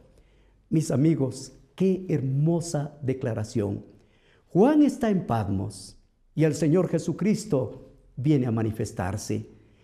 La lectura continúa y dice de una manera maravillosa, yo estaba en el Espíritu en el día del Señor y oí detrás de mí una gran voz como de trompeta que decía, yo soy el alfa, el omega, el primero y el último. Escribe en un libro lo que ves y envíalo a las siete iglesias que están en Asia, en Éfeso, Pérgamo, Teatira, Sardis, Filadelfia, la Odisea. Me volví para ver la voz que hablaba conmigo y vuelto vi siete candeleros de oro. Esta es una declaración realmente maravillosa. Cuando hablamos de los siete candeleros de oro, nos ubica en qué parte del santuario está Jesús. Jesús está en el lugar santo, y nosotros vemos en el versículo 13, nos dice, en medio de los siete candeleros, a uno semejante al Hijo del Hombre, vestido de una ropa que le llegaba a los pies y ceñido por el pecho con un cinto de oro.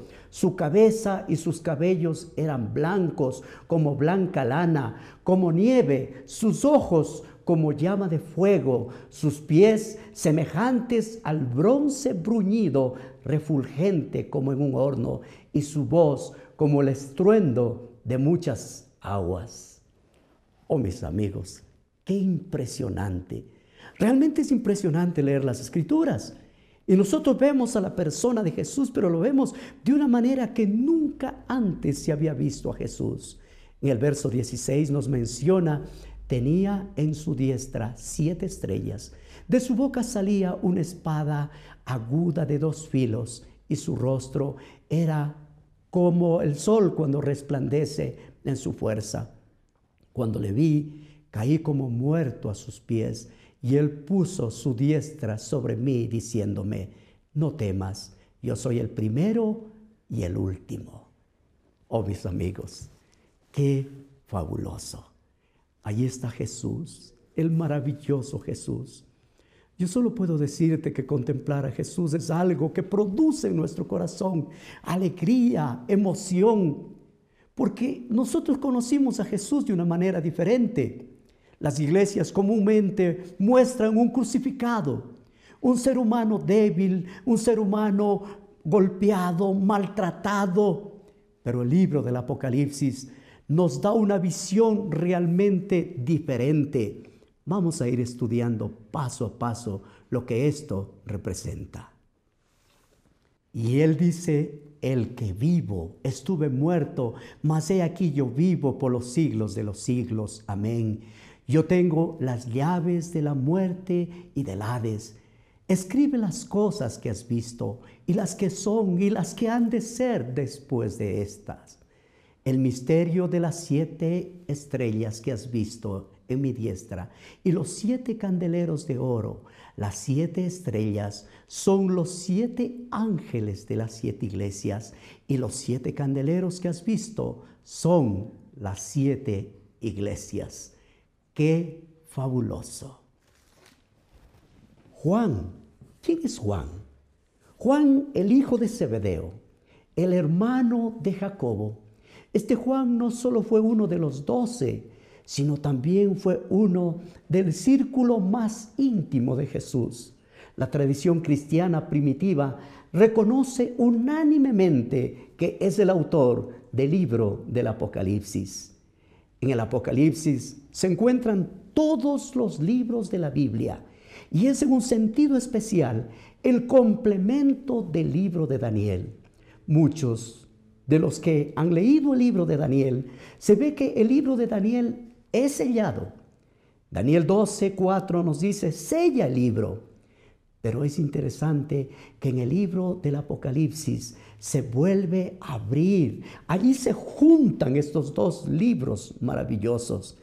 Y yo quiero empezar a compartir contigo. El versículo 9 es realmente maravilloso. Nota como menciona, Yo, Juan, vuestro hermano, copartícipe en la tribulación, en el reino, en la paciencia de nuestro Señor Jesucristo. Yo estaba en la isla de Patmos por causa de la palabra de Dios y por el testimonio de Jesucristo. ¿Qué pasaba en Patmos? Oh, mis amigos, esos fueron los días difíciles. En los días de Nerón, en los días de Domiciano, fueron días tan duros, tan difíciles. ¿Por qué? Porque cuando la gracia divina vino, sobreabundó, era necesario que los hijos de Dios pasaran por tribulaciones, por momentos difíciles y todo solamente por causa de la palabra de Dios. Se menciona la palabra paciencia. ¿Qué es la paciencia? La paciencia es poder soportar las pruebas, es poder pasar por momentos difíciles confiando en un ser superior en un Dios todopoderoso que está siempre presente. Paciencia viene del vocablo que quiere decir permanecer debajo presión. Indica aguante, indica perseverancia. Los cristianos en Cristo Jesús pueden tener la fuerza y el aguante. La paciencia es una tener una relación vital con Cristo Jesús. Juan estaba en la isla de Patmos. ¿Qué es la isla de Patmos? La isla de Patmos se encuentra en el mar Egeo, a unos 80 kilómetros al sureste de Éfeso. Más o menos a unos 15 kilómetros, la isla tiene una dimensión de unos 15 kilómetros, unos 10 kilómetros de ancho. Patmos una isla rocosa, árida, irregular, con muchas ensenadas. La isla se usaba como una colonia penal, pero allá fue Juan no por ser un hombre malhechor, él fue y menciona en una frase maravillosa, por causa de la palabra de Dios y el testimonio de Jesucristo. Se refiere al testimonio de Jesucristo inspirado por el Evangelio, durante más de medio siglo, él había sido el único propósito que motivaba la vida de Juan era vivir para Jesús. Durante los largos años de persecución, en los tiempos de Domiciano, él dio un testimonio fuerte, un testimonio grande. ¿Por qué? Porque el Señor estaba con él. En el versículo 10 encontramos algo realmente interesante. Nos dice, yo estaba en el Espíritu en el día del Señor y oí detrás de mí una gran voz como de trompeta. En la frase que me hace pensar es esta, en el Espíritu, literalmente en el Espíritu. ¿Qué puede significar estar en el Espíritu? Quizás estaba en un éxtasis, Juan se sentía solo. ¿Por qué? Porque era un momento impresionante, difícil, pero allí, en el momento del olor, en el momento de tristeza, la presencia del Espíritu Santo vino para él. Qué hermoso sentir que la presencia de Dios estaba con él. Era un momento tan especial y él nos menciona que estaba en el día del Señor. ¿Qué es para nosotros el día del Señor? Comúnmente hablamos del día del Señor como un día especial de un encuentro personal con Dios. La gente en la actualidad al hablar del día del Señor menciona como el día domingo. ¿Por qué? Porque se ha hecho costumbre en medio de nosotros. Pero en esos días, todavía el día domingo no se mencionaba como día del Señor. Ese era el día del emperador romano, pero no era el día del Señor. Cuando nos habla acerca del día del Señor, nosotros encontramos varios hechos interesantes. Esta frase no aparece en una sola parte de las escrituras. Se repiten varias veces el día de Jehová, el día de los profetas del Señor, el día en que el Señor se muestra y se manifiesta. Sin embargo, Mucha gente piensa que el día del Señor se menciona simplemente como el día reservado para la gloria de nuestro Dios. Siempre que nosotros estudiamos la palabra de Dios, nosotros vamos a encontrar varios pasajes que se hablan del día del Señor. En segundo lugar, nosotros encontramos que Apocalipsis 1, 9 y 10 sugiere que el día del Señor se refiere al día cuando Juan contempló la visión del Hijo del Hombre. Curiac Emera es la única escritura. Tiene un largo historial postbíblico. Por eso muchos eruditos sostienen que Curiac Emera es un pasaje que se refiere al día domingo. El día del Señor se entiende de manera un poco diferente. Si nosotros estudiamos las escrituras, nosotros vamos a ver que esto tiene que ver con un tiempo posterior. Repetidas veces reconocemos que el día del Señor es el séptimo día, el sábado del Señor. Es el día del Señor y se nos dice que Dios bendijo y santificó el séptimo día en Génesis capítulo 2, versículo 3. Y bendijo Dios el día séptimo y lo santificó, porque en él reposó de toda la obra que había hecho en la creación. Y lo constituyó como un día especial de recordación, apartado para Dios. Lo llamó el día especial, mi día santo, el día que Jesús proclamó como el Señor y lo descansó, se llama sábado. Marcos 2.28 nos dice, el día del Señor como el día del reposo. Hay otra frase que se menciona aquí, un libro. En ese tiempo realmente no existían los libros. Biblión en el griego se refiere a libro. Generalmente se usaba un tipo de papiro que era más común en los días de Juan. Ahora, es interesante cómo las escrituras se mencionan. Las escrituras tienen un propósito muy, muy claro. Dios quería comunicarle al pueblo, quería hablarle a su pueblo. Y Dios dejó registrado a través de escritura. ¿Para qué? Para que no se pierda. Querido amigo, cuando usted viene a la palabra de Dios, venga con esa certeza y esa seguridad que es Dios mismo el que le está hablando en su santa palabra. Cuando nosotros hablamos de estas eh, encontramos el número 7 en el libro del Apocalipsis, el séptimo día, pero también nos habla de los siete espíritus, nos habla de los candeleros, nos habla de las siete iglesias. Y yo los había mostrado ya en otros pasajes, vimos acerca de este número 7. El 7 nos habla de los siete sellos, nos habla también de los siete cuernos, de los siete candeleros, los siete ángeles, las siete trompetas los siete truenos, el dragón de siete cabezas, las siete coronas, y nos habla también de las siete cabezas, los siete ángeles, cada cosa que nosotros encontramos, vamos a encontrar el siete. Nos habla también de las siete plagas, la bestia de siete cabezas.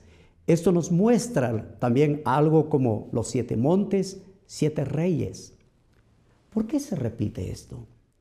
porque nos habla de la plenitud de Dios, de la perfección de Dios. Apocalipsis 12.1 nos menciona lo que sucedió con Juan. Noten lo que él dice en el versículo 12. Y me volví para ver la voz que hablaba conmigo, y vuelto vi siete candeleros de oro, y en medio de los siete candeleros a uno semejante al Hijo del Hombre, vestido de una ropa que le llegaba hasta sus pies, ceñido por el pecho con un cinto de oro.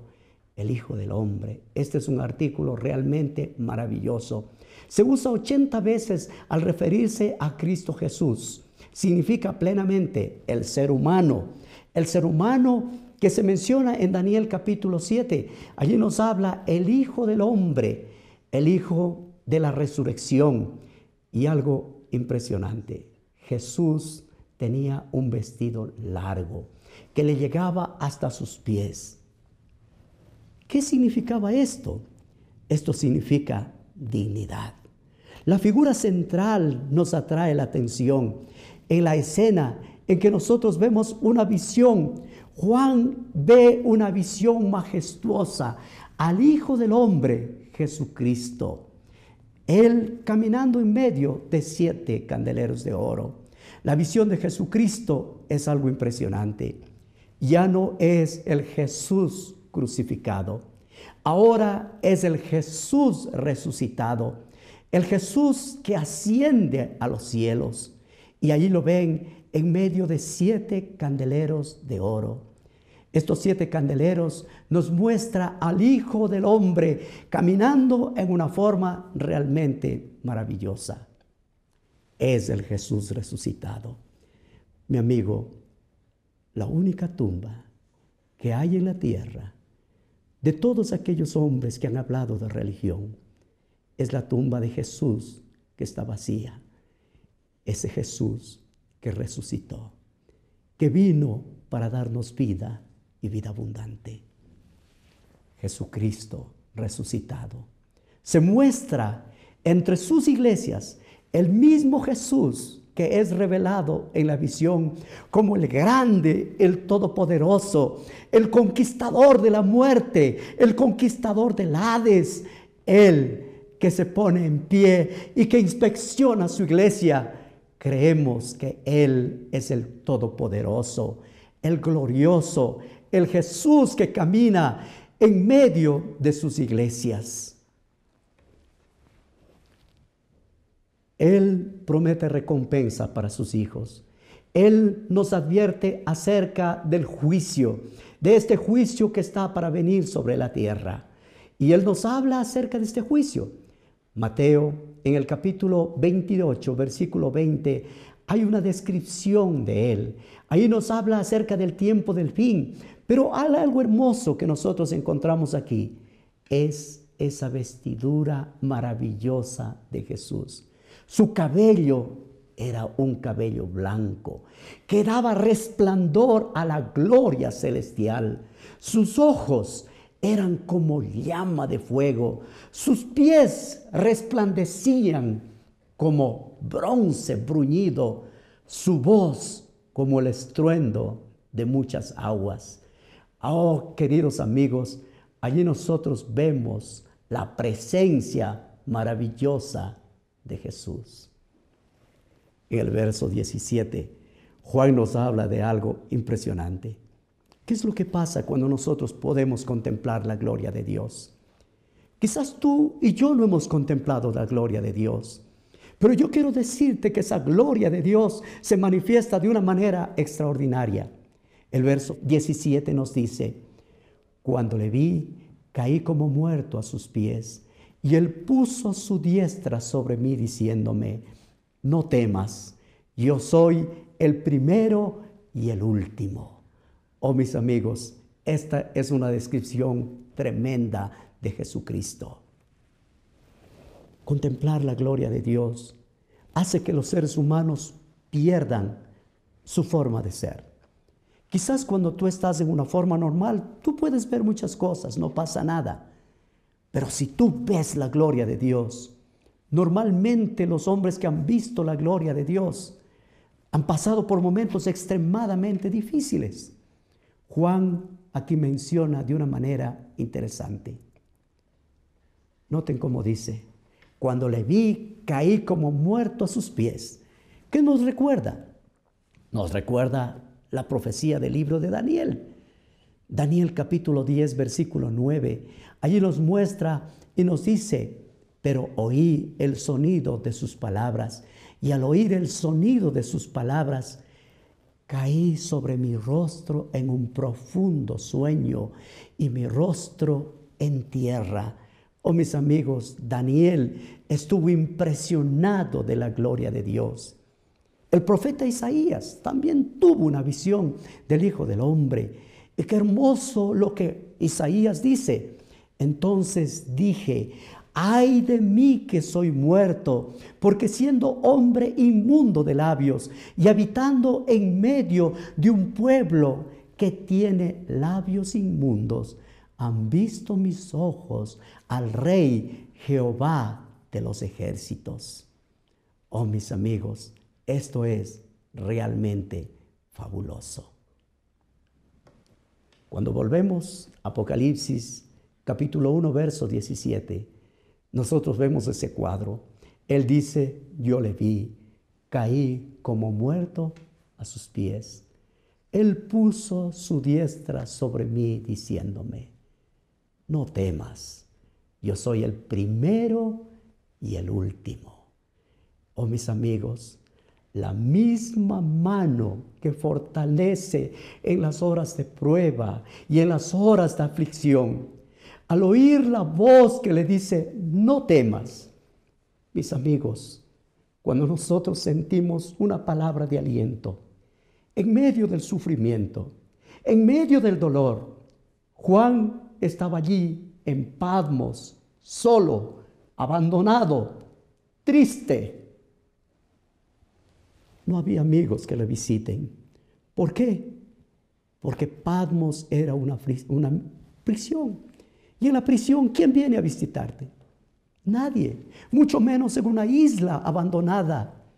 Pero mis amigos, hay alguien que nos visita en medio de nuestras prisiones. La mano de Jesucristo viene sobre nosotros.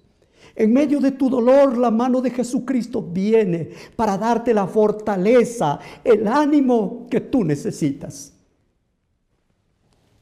Quizás estás pasando por un momento de prueba. Quizás estás pasando por un momento de dolor. Quizás estás en el padmos de tu vida. Te sientes solo, te sientes triste, te sientes abandonado, te sientes vacío. A veces viene a ti la idea de quitarte la vida. Pero yo quiero decirte, querido amigo, no importa cuán dura sea tu vida, Cristo Jesús todavía puede poner su mano sobre tus espaldas.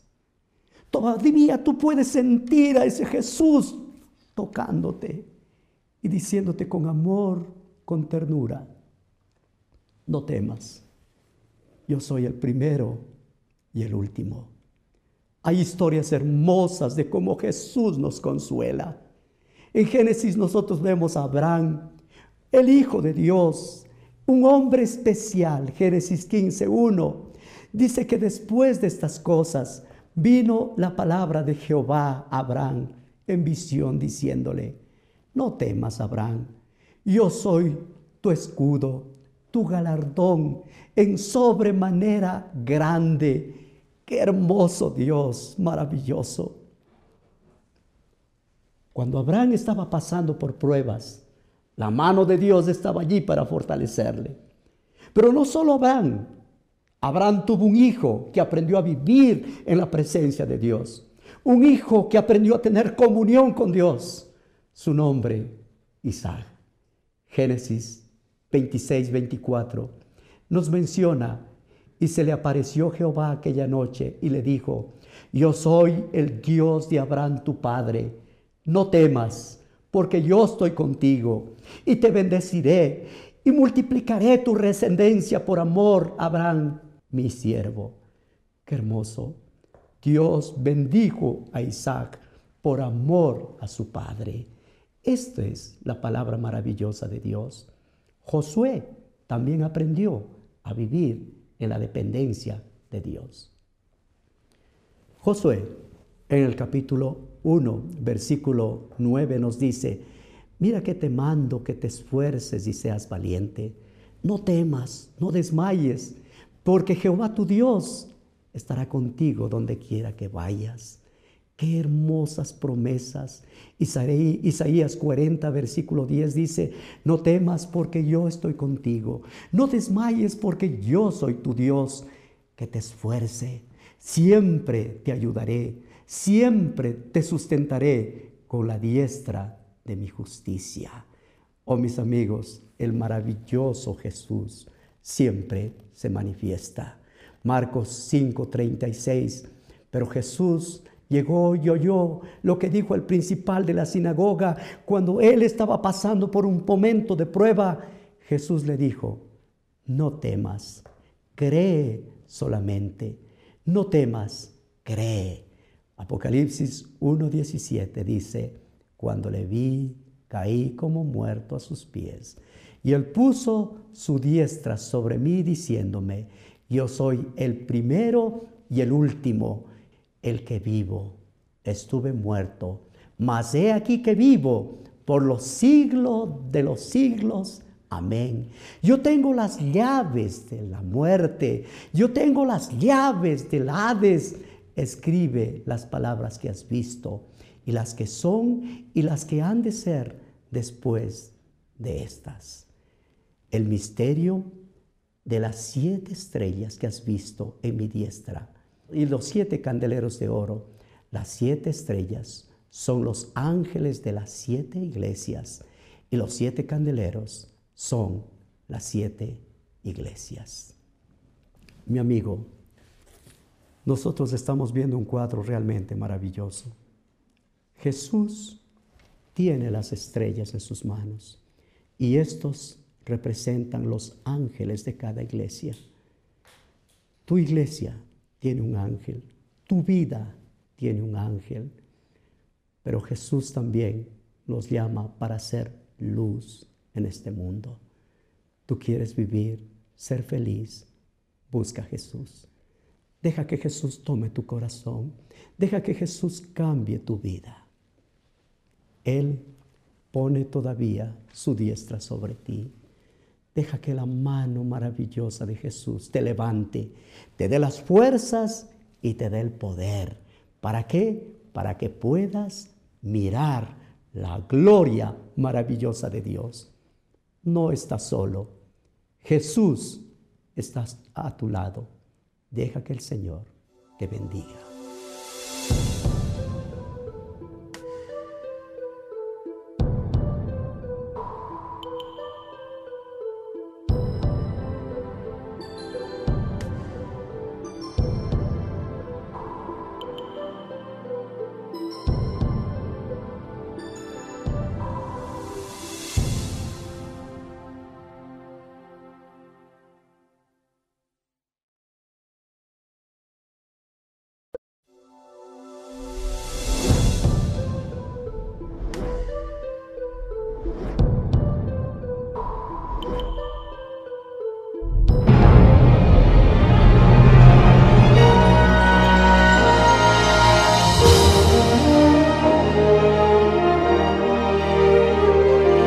Estamos estudiando el hermoso libro del Apocalipsis. Ya hemos visto por lo menos parte del capítulo 1 y hemos visto cómo Dios se ha manifestado de una manera extraordinaria. Yo quiero decirte que este libro nace en el corazón de Dios. Cuando nosotros estudiamos su palabra, vamos a encontrar realmente una respuesta a nuestro corazón y a nuestra vida. Hoy estudiaremos el capítulo 2, el versículo 1 en adelante. Y el texto lee de esta manera. Escribe al ángel de la iglesia en Éfeso, el que tiene los siete estrellas en su diestra, el que anda en medio de siete candeleros de oro, dice esto. Yo conozco tus obras, tu arduo trabajo y paciencia, y que no puedes soportar a los malos y los has probado a los que dicen ser apóstoles y no lo son, y los has hallado mentirosos. Has sufrido, has tenido paciencia, has trabajado arduamente por amor de mi nombre y no has desmayado. Mis amigos, estos textos son realmente hermosos. Nos muestran algo tan especial que nos lleva a ver a un Dios bueno, un Dios maravilloso, que nos sabe lo que hacemos, que sabe lo que hay en nosotros y nos anima para seguir adelante. Pero algo que nos hace pensar es que Dios no solo ve la parte buena, Él ve las partes que nosotros podemos cambiar. En el verso 4 dice, pero tengo contra ti que has dejado tu primer amor. Recuerda por tanto de dónde has caído y arrepiéntete y haz las primeras obras, pues si no, vendré pronto a ti y quitaré el candelero de su lugar si no te hubieses arrepentido. Oh, mis amigos, el Señor hace una promesa linda. Él nos hace una promesa de estar con nosotros todos los días hasta el fin del mundo. Pero Dios no soporta a los seres humanos que conociendo la verdad, que sabiendo lo bueno que es Dios, vivan una vida superficial. Dios dice que te da la verdad, pero si tú no lo vives, el Señor te lo quita. ¿Y tú has pensado en esto? ¿Que Dios puede quitarte esa verdad maravillosa? Esto es lo que acabo de leer en estos pasajes de la Biblia. Vamos a explicar detalladamente cada parte de esta, pero quisiera que pienses en los pequeños detalles que hay en la palabra. Pero tienes esto, que aborreces las obras de los nicolaitas, las cuales yo también aborrezco. El que tiene oído, oiga lo que el Espíritu dice a las iglesias. Al que venciere, yo le daré a comer del árbol de la vida, el cual está en medio del paraíso de Dios. Mis amigos, qué hermosa descripción. Allí nosotros encontramos varias cosas. Tenemos primero las características de Jesús. Jesús tiene las siete estrellas. Esto quiere decir que Jesús tiene el control. ¿Por qué? Porque las estrellas representan las iglesias. Vamos a estudiar un poco más adelante. Apocalipsis capítulo 1, versículo 20 nos dice, el misterio de las siete estrellas que has visto en mi diestra y los siete candeleros de oro. Las siete estrellas son los siete ángeles de las siete iglesias y los siete candeleros que has visto son las siete iglesias. Jesús anda entre los siete candeleros de oro. Esto quiere decir que Jesús tiene un control total de la iglesia. La iglesia nunca debe tener miedo de que Jesús eh, va a perder. No, no. Jesús tiene el control de la situación. Lo que la iglesia está pasando, Él sabe. Él tiene el control él puede ayudarnos, Él puede llevarnos adelante. Al analizar a Jesús, la iglesia, cuando Jesús analiza la iglesia de Éfeso, nosotros encontramos varias cosas interesantes. Y quiero compartir contigo esto. Nota en Apocalipsis 2.2 dice, yo conozco tus obras, tu arduo trabajo y tu paciencia, y que no puedes soportar a los malos, y has probado a los que dicen ser apóstoles y no lo son, y los has hallado mentirosos. Esta iglesia es una iglesia con energía, es una iglesia que tiene un buen trabajo, que hace las obras. No es una iglesia vaga, perdonen la expresión, vaga. Simplemente él ve que es una iglesia paciente, una iglesia perseverante, una iglesia que no tolera a los malos. Pero menciona algo más, odia a los nicolaitas. ¿Qué es esto de las prácticas de los nicolaitas? ¿Quiénes son los nicolaitas? Los nicolaitas era una secta gnóstica que creían que la carne y el espíritu eran diferentes. Ellos pensaban que las cosas que pasan en la carne no afectan al espíritu. Pero mis amigos, esto realmente afectó a la iglesia primitiva de una manera impresionante. ¿Qué había en Éfeso? En Éfeso habían algunas cosas que te van a hacer pensar. Primero, había un templo a la diosa Diana de los Efesios.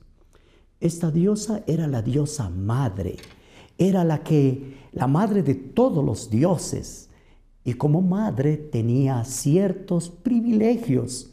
La gente adoraba mucho a Diana de los Efesios. Cuando Pablo fue allá y mostró que Jesucristo era el único camino, se enojaron. ¿Por qué? Porque dijeron que están quitando el lugar de Diana.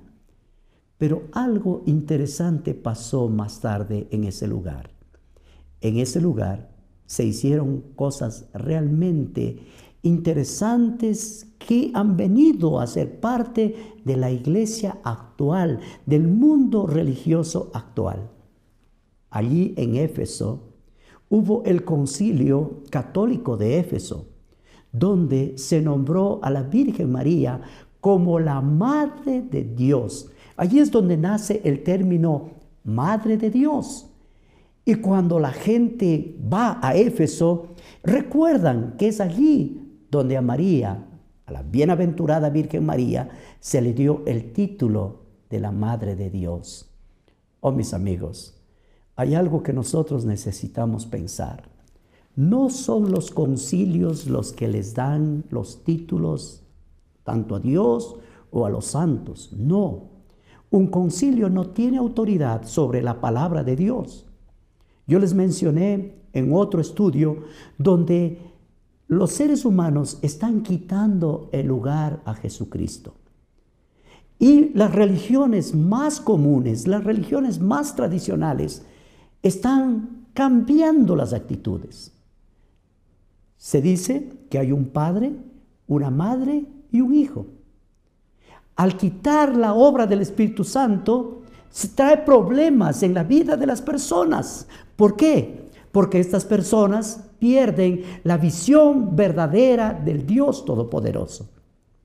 En el concilio de Éfeso se le puso un lugar a la bienaventurada Virgen María. Y esto quiero decirte, no estoy en contra de la bienaventurada Virgen María. Yo respeto a la Virgen María. ¿Por qué? porque los ángeles le llamaron bienaventurada, bendita entre todas las mujeres, pero ese título no le quita ninguna cosa a ella, al contrario, le da un lugar especial, pero no es la intercesora entre Dios y los hombres.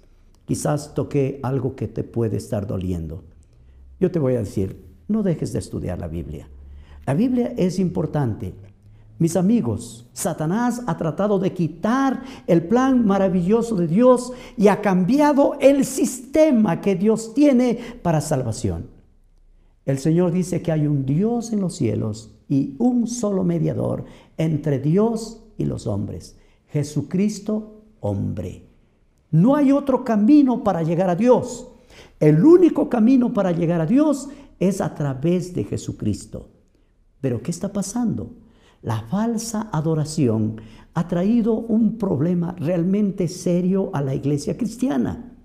Están quitando la intercesión de Jesucristo en el santuario celestial y están poniendo como intermediarios a la bienaventurada Virgen María, a los santos, que por cierto son gente que vivió bien, que vivió una vida con una experiencia bonita y maravillosa. Pero saben una cosa, a Dios no le gusta la falsedad. A Dios le gustan las cosas claras. Dios no ha inventado una religión para que los hombres cambien. No. La religión que el Señor tiene para con nosotros tiene doctrinas donde se preocupan que la verdad sea correcta. La iglesia de Dios es una iglesia positiva y nosotros deberíamos sentirnos felices en ser parte de una iglesia honesta, de una iglesia que obedece a la Biblia por encima de las tradiciones.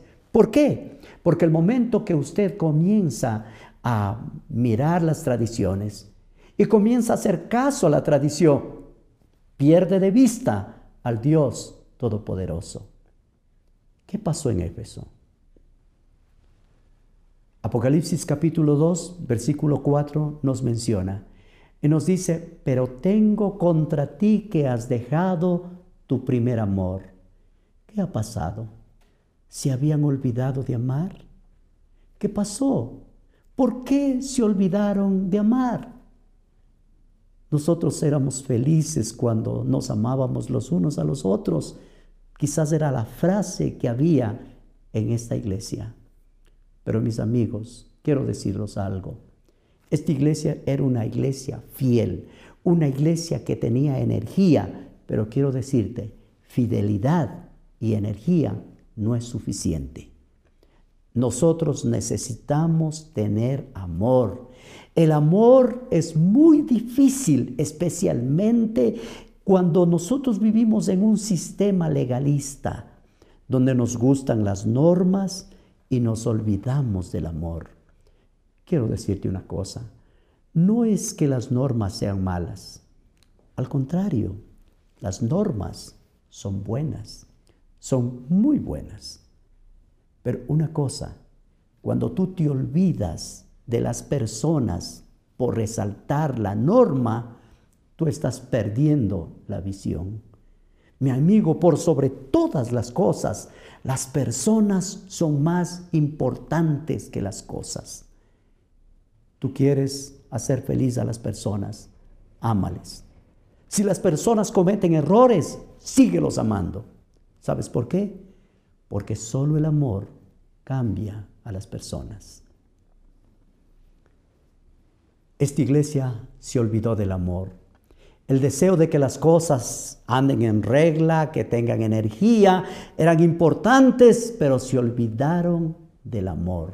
San Juan capítulo 13, versículo 35 nos menciona, en esto conocerán todos que sois mis discípulos, si tuvieres amor los unos con los otros.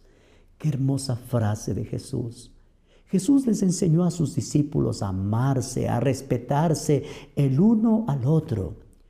Una iglesia fuerte en el trabajo, una iglesia que tiene buenas doctrinas, pero una iglesia que no tiene amor es una iglesia que no ayuda, que no lleva adelante las cosas.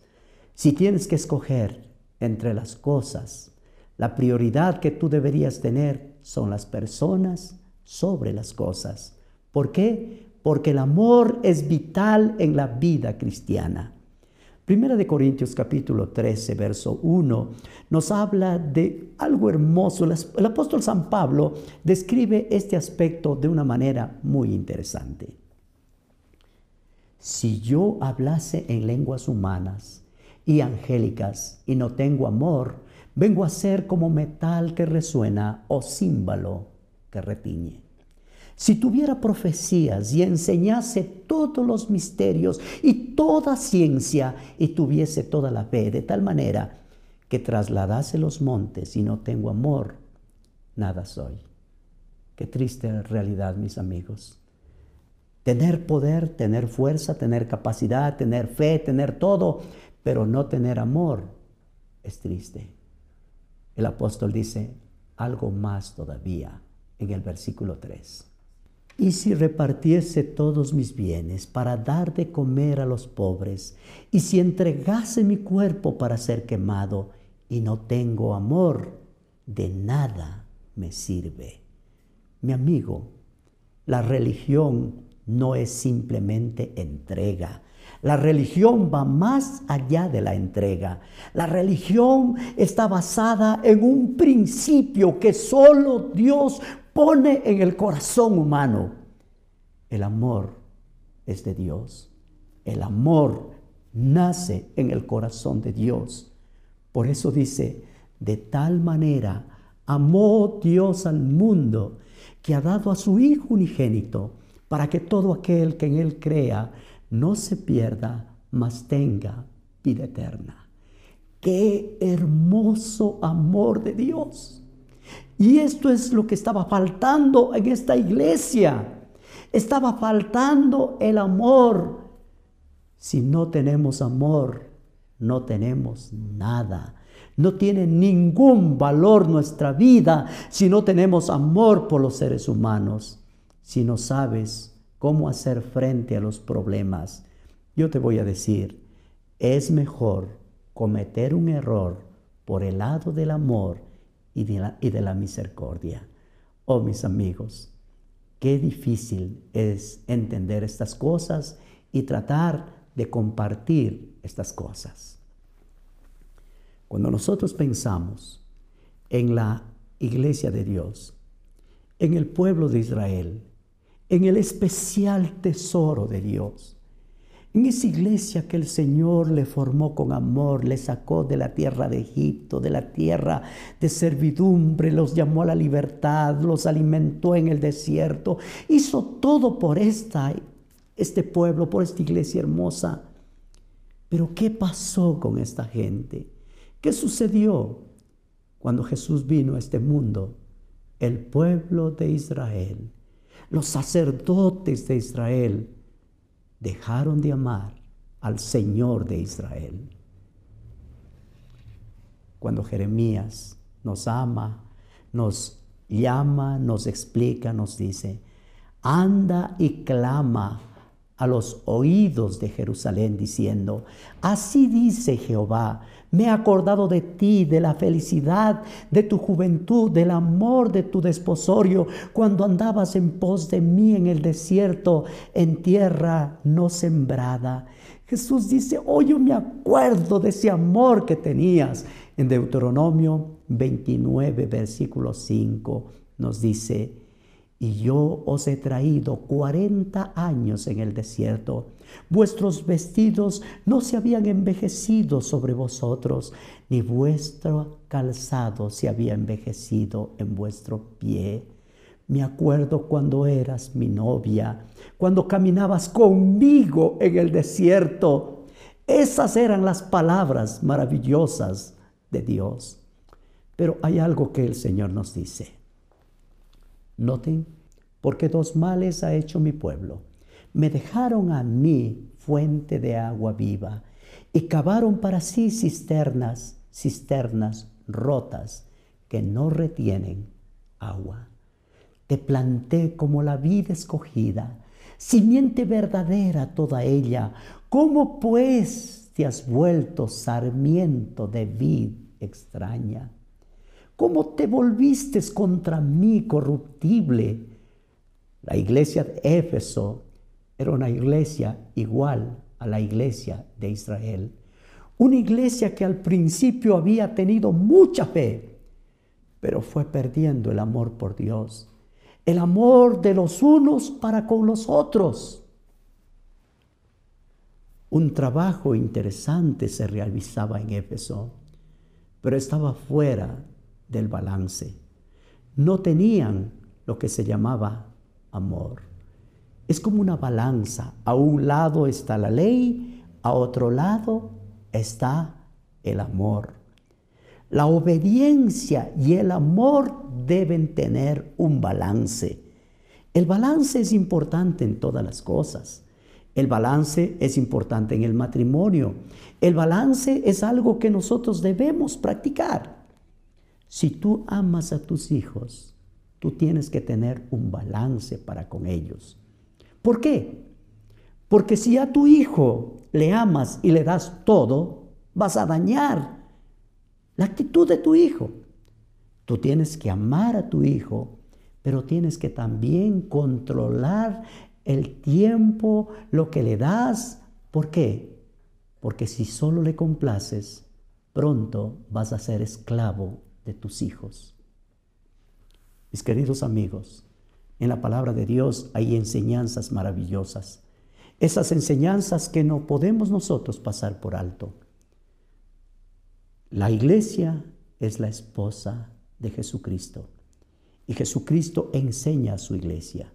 Jesucristo dice, iglesia, yo te amo, te amo con todo mi corazón, pero yo también espero una respuesta de ti. No una respuesta solo de acciones, espero una respuesta de amor. Estar en una iglesia solamente para cumplir leyes no sirve. Tú tienes que estar en la iglesia porque tú le amas a Jesús con todo tu corazón y ese amor hace una gran diferencia. Amor y obediencia la obediencia muchas veces nos hace perder la visión del amor, pero los seres humanos muchas veces nos olvidamos de que por sobre todas las cosas en la iglesia debe haber amor. Esta iglesia es una enseñanza realmente linda para nosotros. Apocalipsis capítulo 2, vamos a leer el versículo 4, nos dice, pero tengo contra ti que has dejado el primer amor. Esto se repite, has dejado el primer amor. Ahora ya no es esa iglesia hermosa, es una iglesia que se está cayendo. Y el consejo de Jesús es un consejo maravilloso. ¿Cuál es el consejo de Jesús? El consejo de Jesús nos lleva en Apocalipsis capítulo 2, versículo 5. Recuerda por tanto de dónde has caído y arrepiéntete y haz las primeras obras, si no vendré contra ti y quitaré el candelero de su lugar si no te hubieres arrepentido. Recuerda, ¿sabes el problema?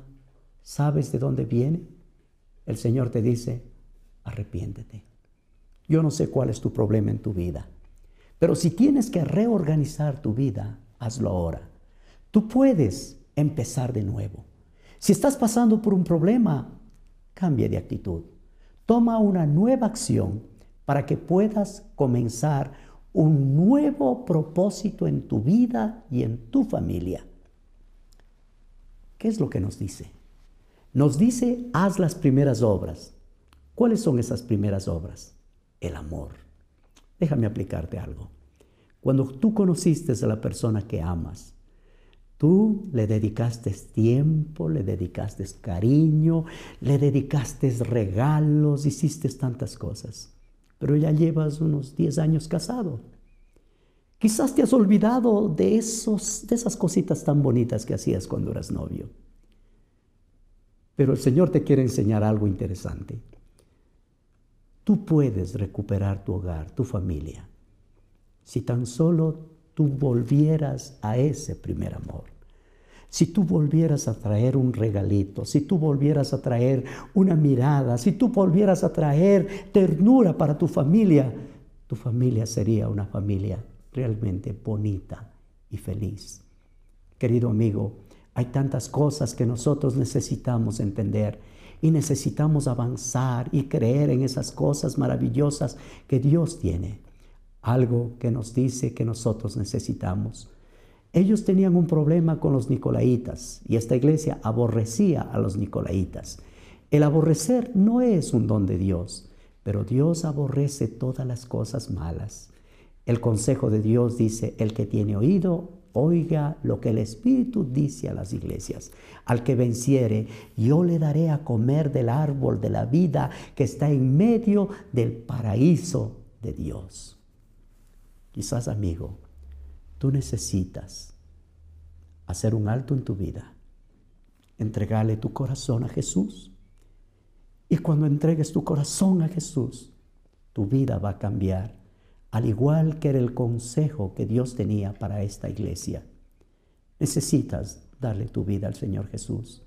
Y si lo haces, Dios te va a dar un cambio, un giro en tu relación en tu familia. Tú necesitas venir a Dios. Y Él quiere que tú tengas una nueva experiencia, una experiencia bonita. Y el pedido de Dios es, oigan al Espíritu. Oigan al Espíritu de Dios que los habla, que los habla con un amor tan grande, con un amor maravilloso. El Espíritu Santo de Dios te habla día tras día. No pierdan su mirada pongan sus ojos en el paraíso de Dios. El que venciere, dice, le daré a comer del árbol de la vida. Un día nosotros volveremos al paraíso. Qué hermoso será volver al paraíso. Encontrarnos otra vez con ese Jesús amado, con ese Jesús maravilloso, con el que nos ha dado todo. Él en el libro de Apocalipsis 22 nos dice, después de esto me mostró un río de agua limpio de vida, resplandeciente como el cristal, que salía del trono de Dios y del Cordero y en medio de la calle de la ciudad. Al uno y al otro lado estaba el árbol de la vida que produce doce frutos, dando cada mes su fruto, y sus hojas son para la sanidad de las naciones. Jesús te aconseja y Jesús aconseja a su iglesia, vuelvan al primer amor, vuelvan otra vez a esa relación maravillosa con Jesús. Miren el lugar donde fue la última vez que ustedes vieron la luz. Qué hermoso si pudieran volver al sitio donde fueron felices, como en un matrimonio. ¿Por qué no vuelven al momento cuando se enamoraron y hacen otra vez una nueva cita quizás tú tienes que hacer una nueva cita con Dios. Quizás vas a tener que enamorarte de nuevo de Jesús. Y para eso es el estudio del Apocalipsis. Conocerle a Jesús, amarle a Jesús, porque Él nos amó primero.